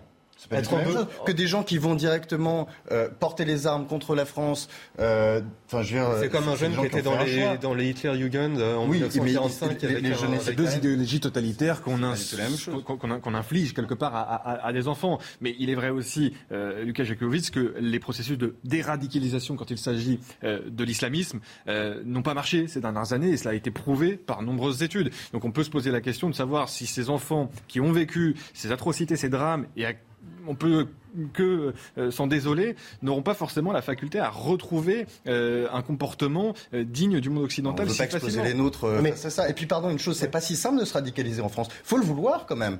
Je vous avez dit tout à l'heure, euh, je suis d'accord avec vous sur beaucoup de points, mais pas sur ce sujet-là. C'est pas si simple de se radicaliser. Je veux dire, euh, vous, vous n'allez pas devenir radical du jour au lendemain. Il faut aussi le vouloir, être dans un bain culturel. Vous avez parlé de dérive sectaire, mais c'est pas la secte Moon. Hein. C'est euh, une secte qui a, a détruit une partie de nos compatriotes en 2015. C'est une secte qui détruit tous les jours des vies au sud de nos frontières en Afrique et au Sahel. Je veux dire, c'est pas si simple. C'est aussi une question, comme je le disais tout à l'heure, de responsabilité individuelle. Quand vous avez fait le choix, au bout d'un moment, c'est vous qui avez fait ce choix-là. On peut pas excuser les gens sur toute leur conduite tout le temps. Ils ont fait le choix de rejoindre le camp accueillir et de ceux qui veulent la excuser, mort. euh. Hein, Accueillir un enfant, c'est le entre oui, mais le l'enfant, comme vous, tu, tu- tu- tu l'as dit, il est aussi lié à sa mère. Il est lié à tout un contexte familial. Malheureusement, eh bien, c'est ses parents qui l'ont entraîné dans cette, euh, dans cette, euh, ce problème dans lequel il est, dans le fait qu'il va pas pouvoir revenir en France, dans le fait qu'il a été acculturé à une ultra-violence. La question qui se pose aussi est liée à la nationalité, en réalité. Et vous savez très bien qu'au niveau du droit international, il y a un certain nombre de dispositions qui évoquent ces personnes de nationalité X ou Y qui sont à l'étranger. Donc, euh, je crois qu'il faut aussi euh, s'arrêter quelques instants sur, sur ce droit international. Et puis, on parlait tout à l'heure du rôle de l'État. Je crois effectivement que l'État doit mettre le paquet, quelle que soit la sensibilité politique de cet État, bien entendu, pour protéger aussi les ressortissants qui sont, eux, installés sur le territoire national. C'est ce que j'évoquais tout à l'heure. Donc, c'est une question. Emmanuel Macron a tranché pour les faire revenir. Il faut effectivement qu'il y ait derrière des moyens euh, au niveau de la justice, de la police, de Vous la n'y voyez pas, surveillance. vous n'y voyez pas le d'ailleurs, serré certains des, des opposants à Emmanuel Macron, un changement de stratégie très politique Oui, non, mais je l'ai dit tout à l'heure, mais à partir du moment où on a dit ça, on n'a rien dit. Je pense qu'à un moment ou à un autre, il a pris la décision, il est président de la République, il était élu par euh, 58% des gens, il faut s'y plier, qu'on soit d'accord ou pas, c'est lui qui a décidé. Après, moi je dis attention à ceux qui sont installés sur le territoire national. Euh, on peut être tolérant à l'égard de toutes les religions, mais c'est vrai qu'avec ce type d'individu, il y a quand même quelques craintes à avoir, et je dis il faut être prudent. Mais là, c'est pas, c'est pas seulement une question de religion, c'est une question, c'est des terroristes. On n'a pas à leur faire des bisous, qui restent là où ils sont, et c'est complètement irresponsable de les accueillir, en tout cas de mon point de vue, sur notre sol. C'est une évidence. Et on rappellera qu'il s'agit de femmes et d'enfants. Les hommes, eux, euh, n'ont pas été euh, rapatriés, avec les risques évidemment encourus euh, par ces hommes, notamment dans la zone irako-syrienne. Le risque, évidemment, est, la, peine capitale encourue par ces djihadistes français ou binationaux. On termine juste l'émission avec l'actualité ici en France, ces, ces incendies qui ravagent la Gironde. Et on va retrouver Clémence Barbier et Antoine Durand qui se trouvent, vous allez le voir, sur la dune du Pilat. Regardez.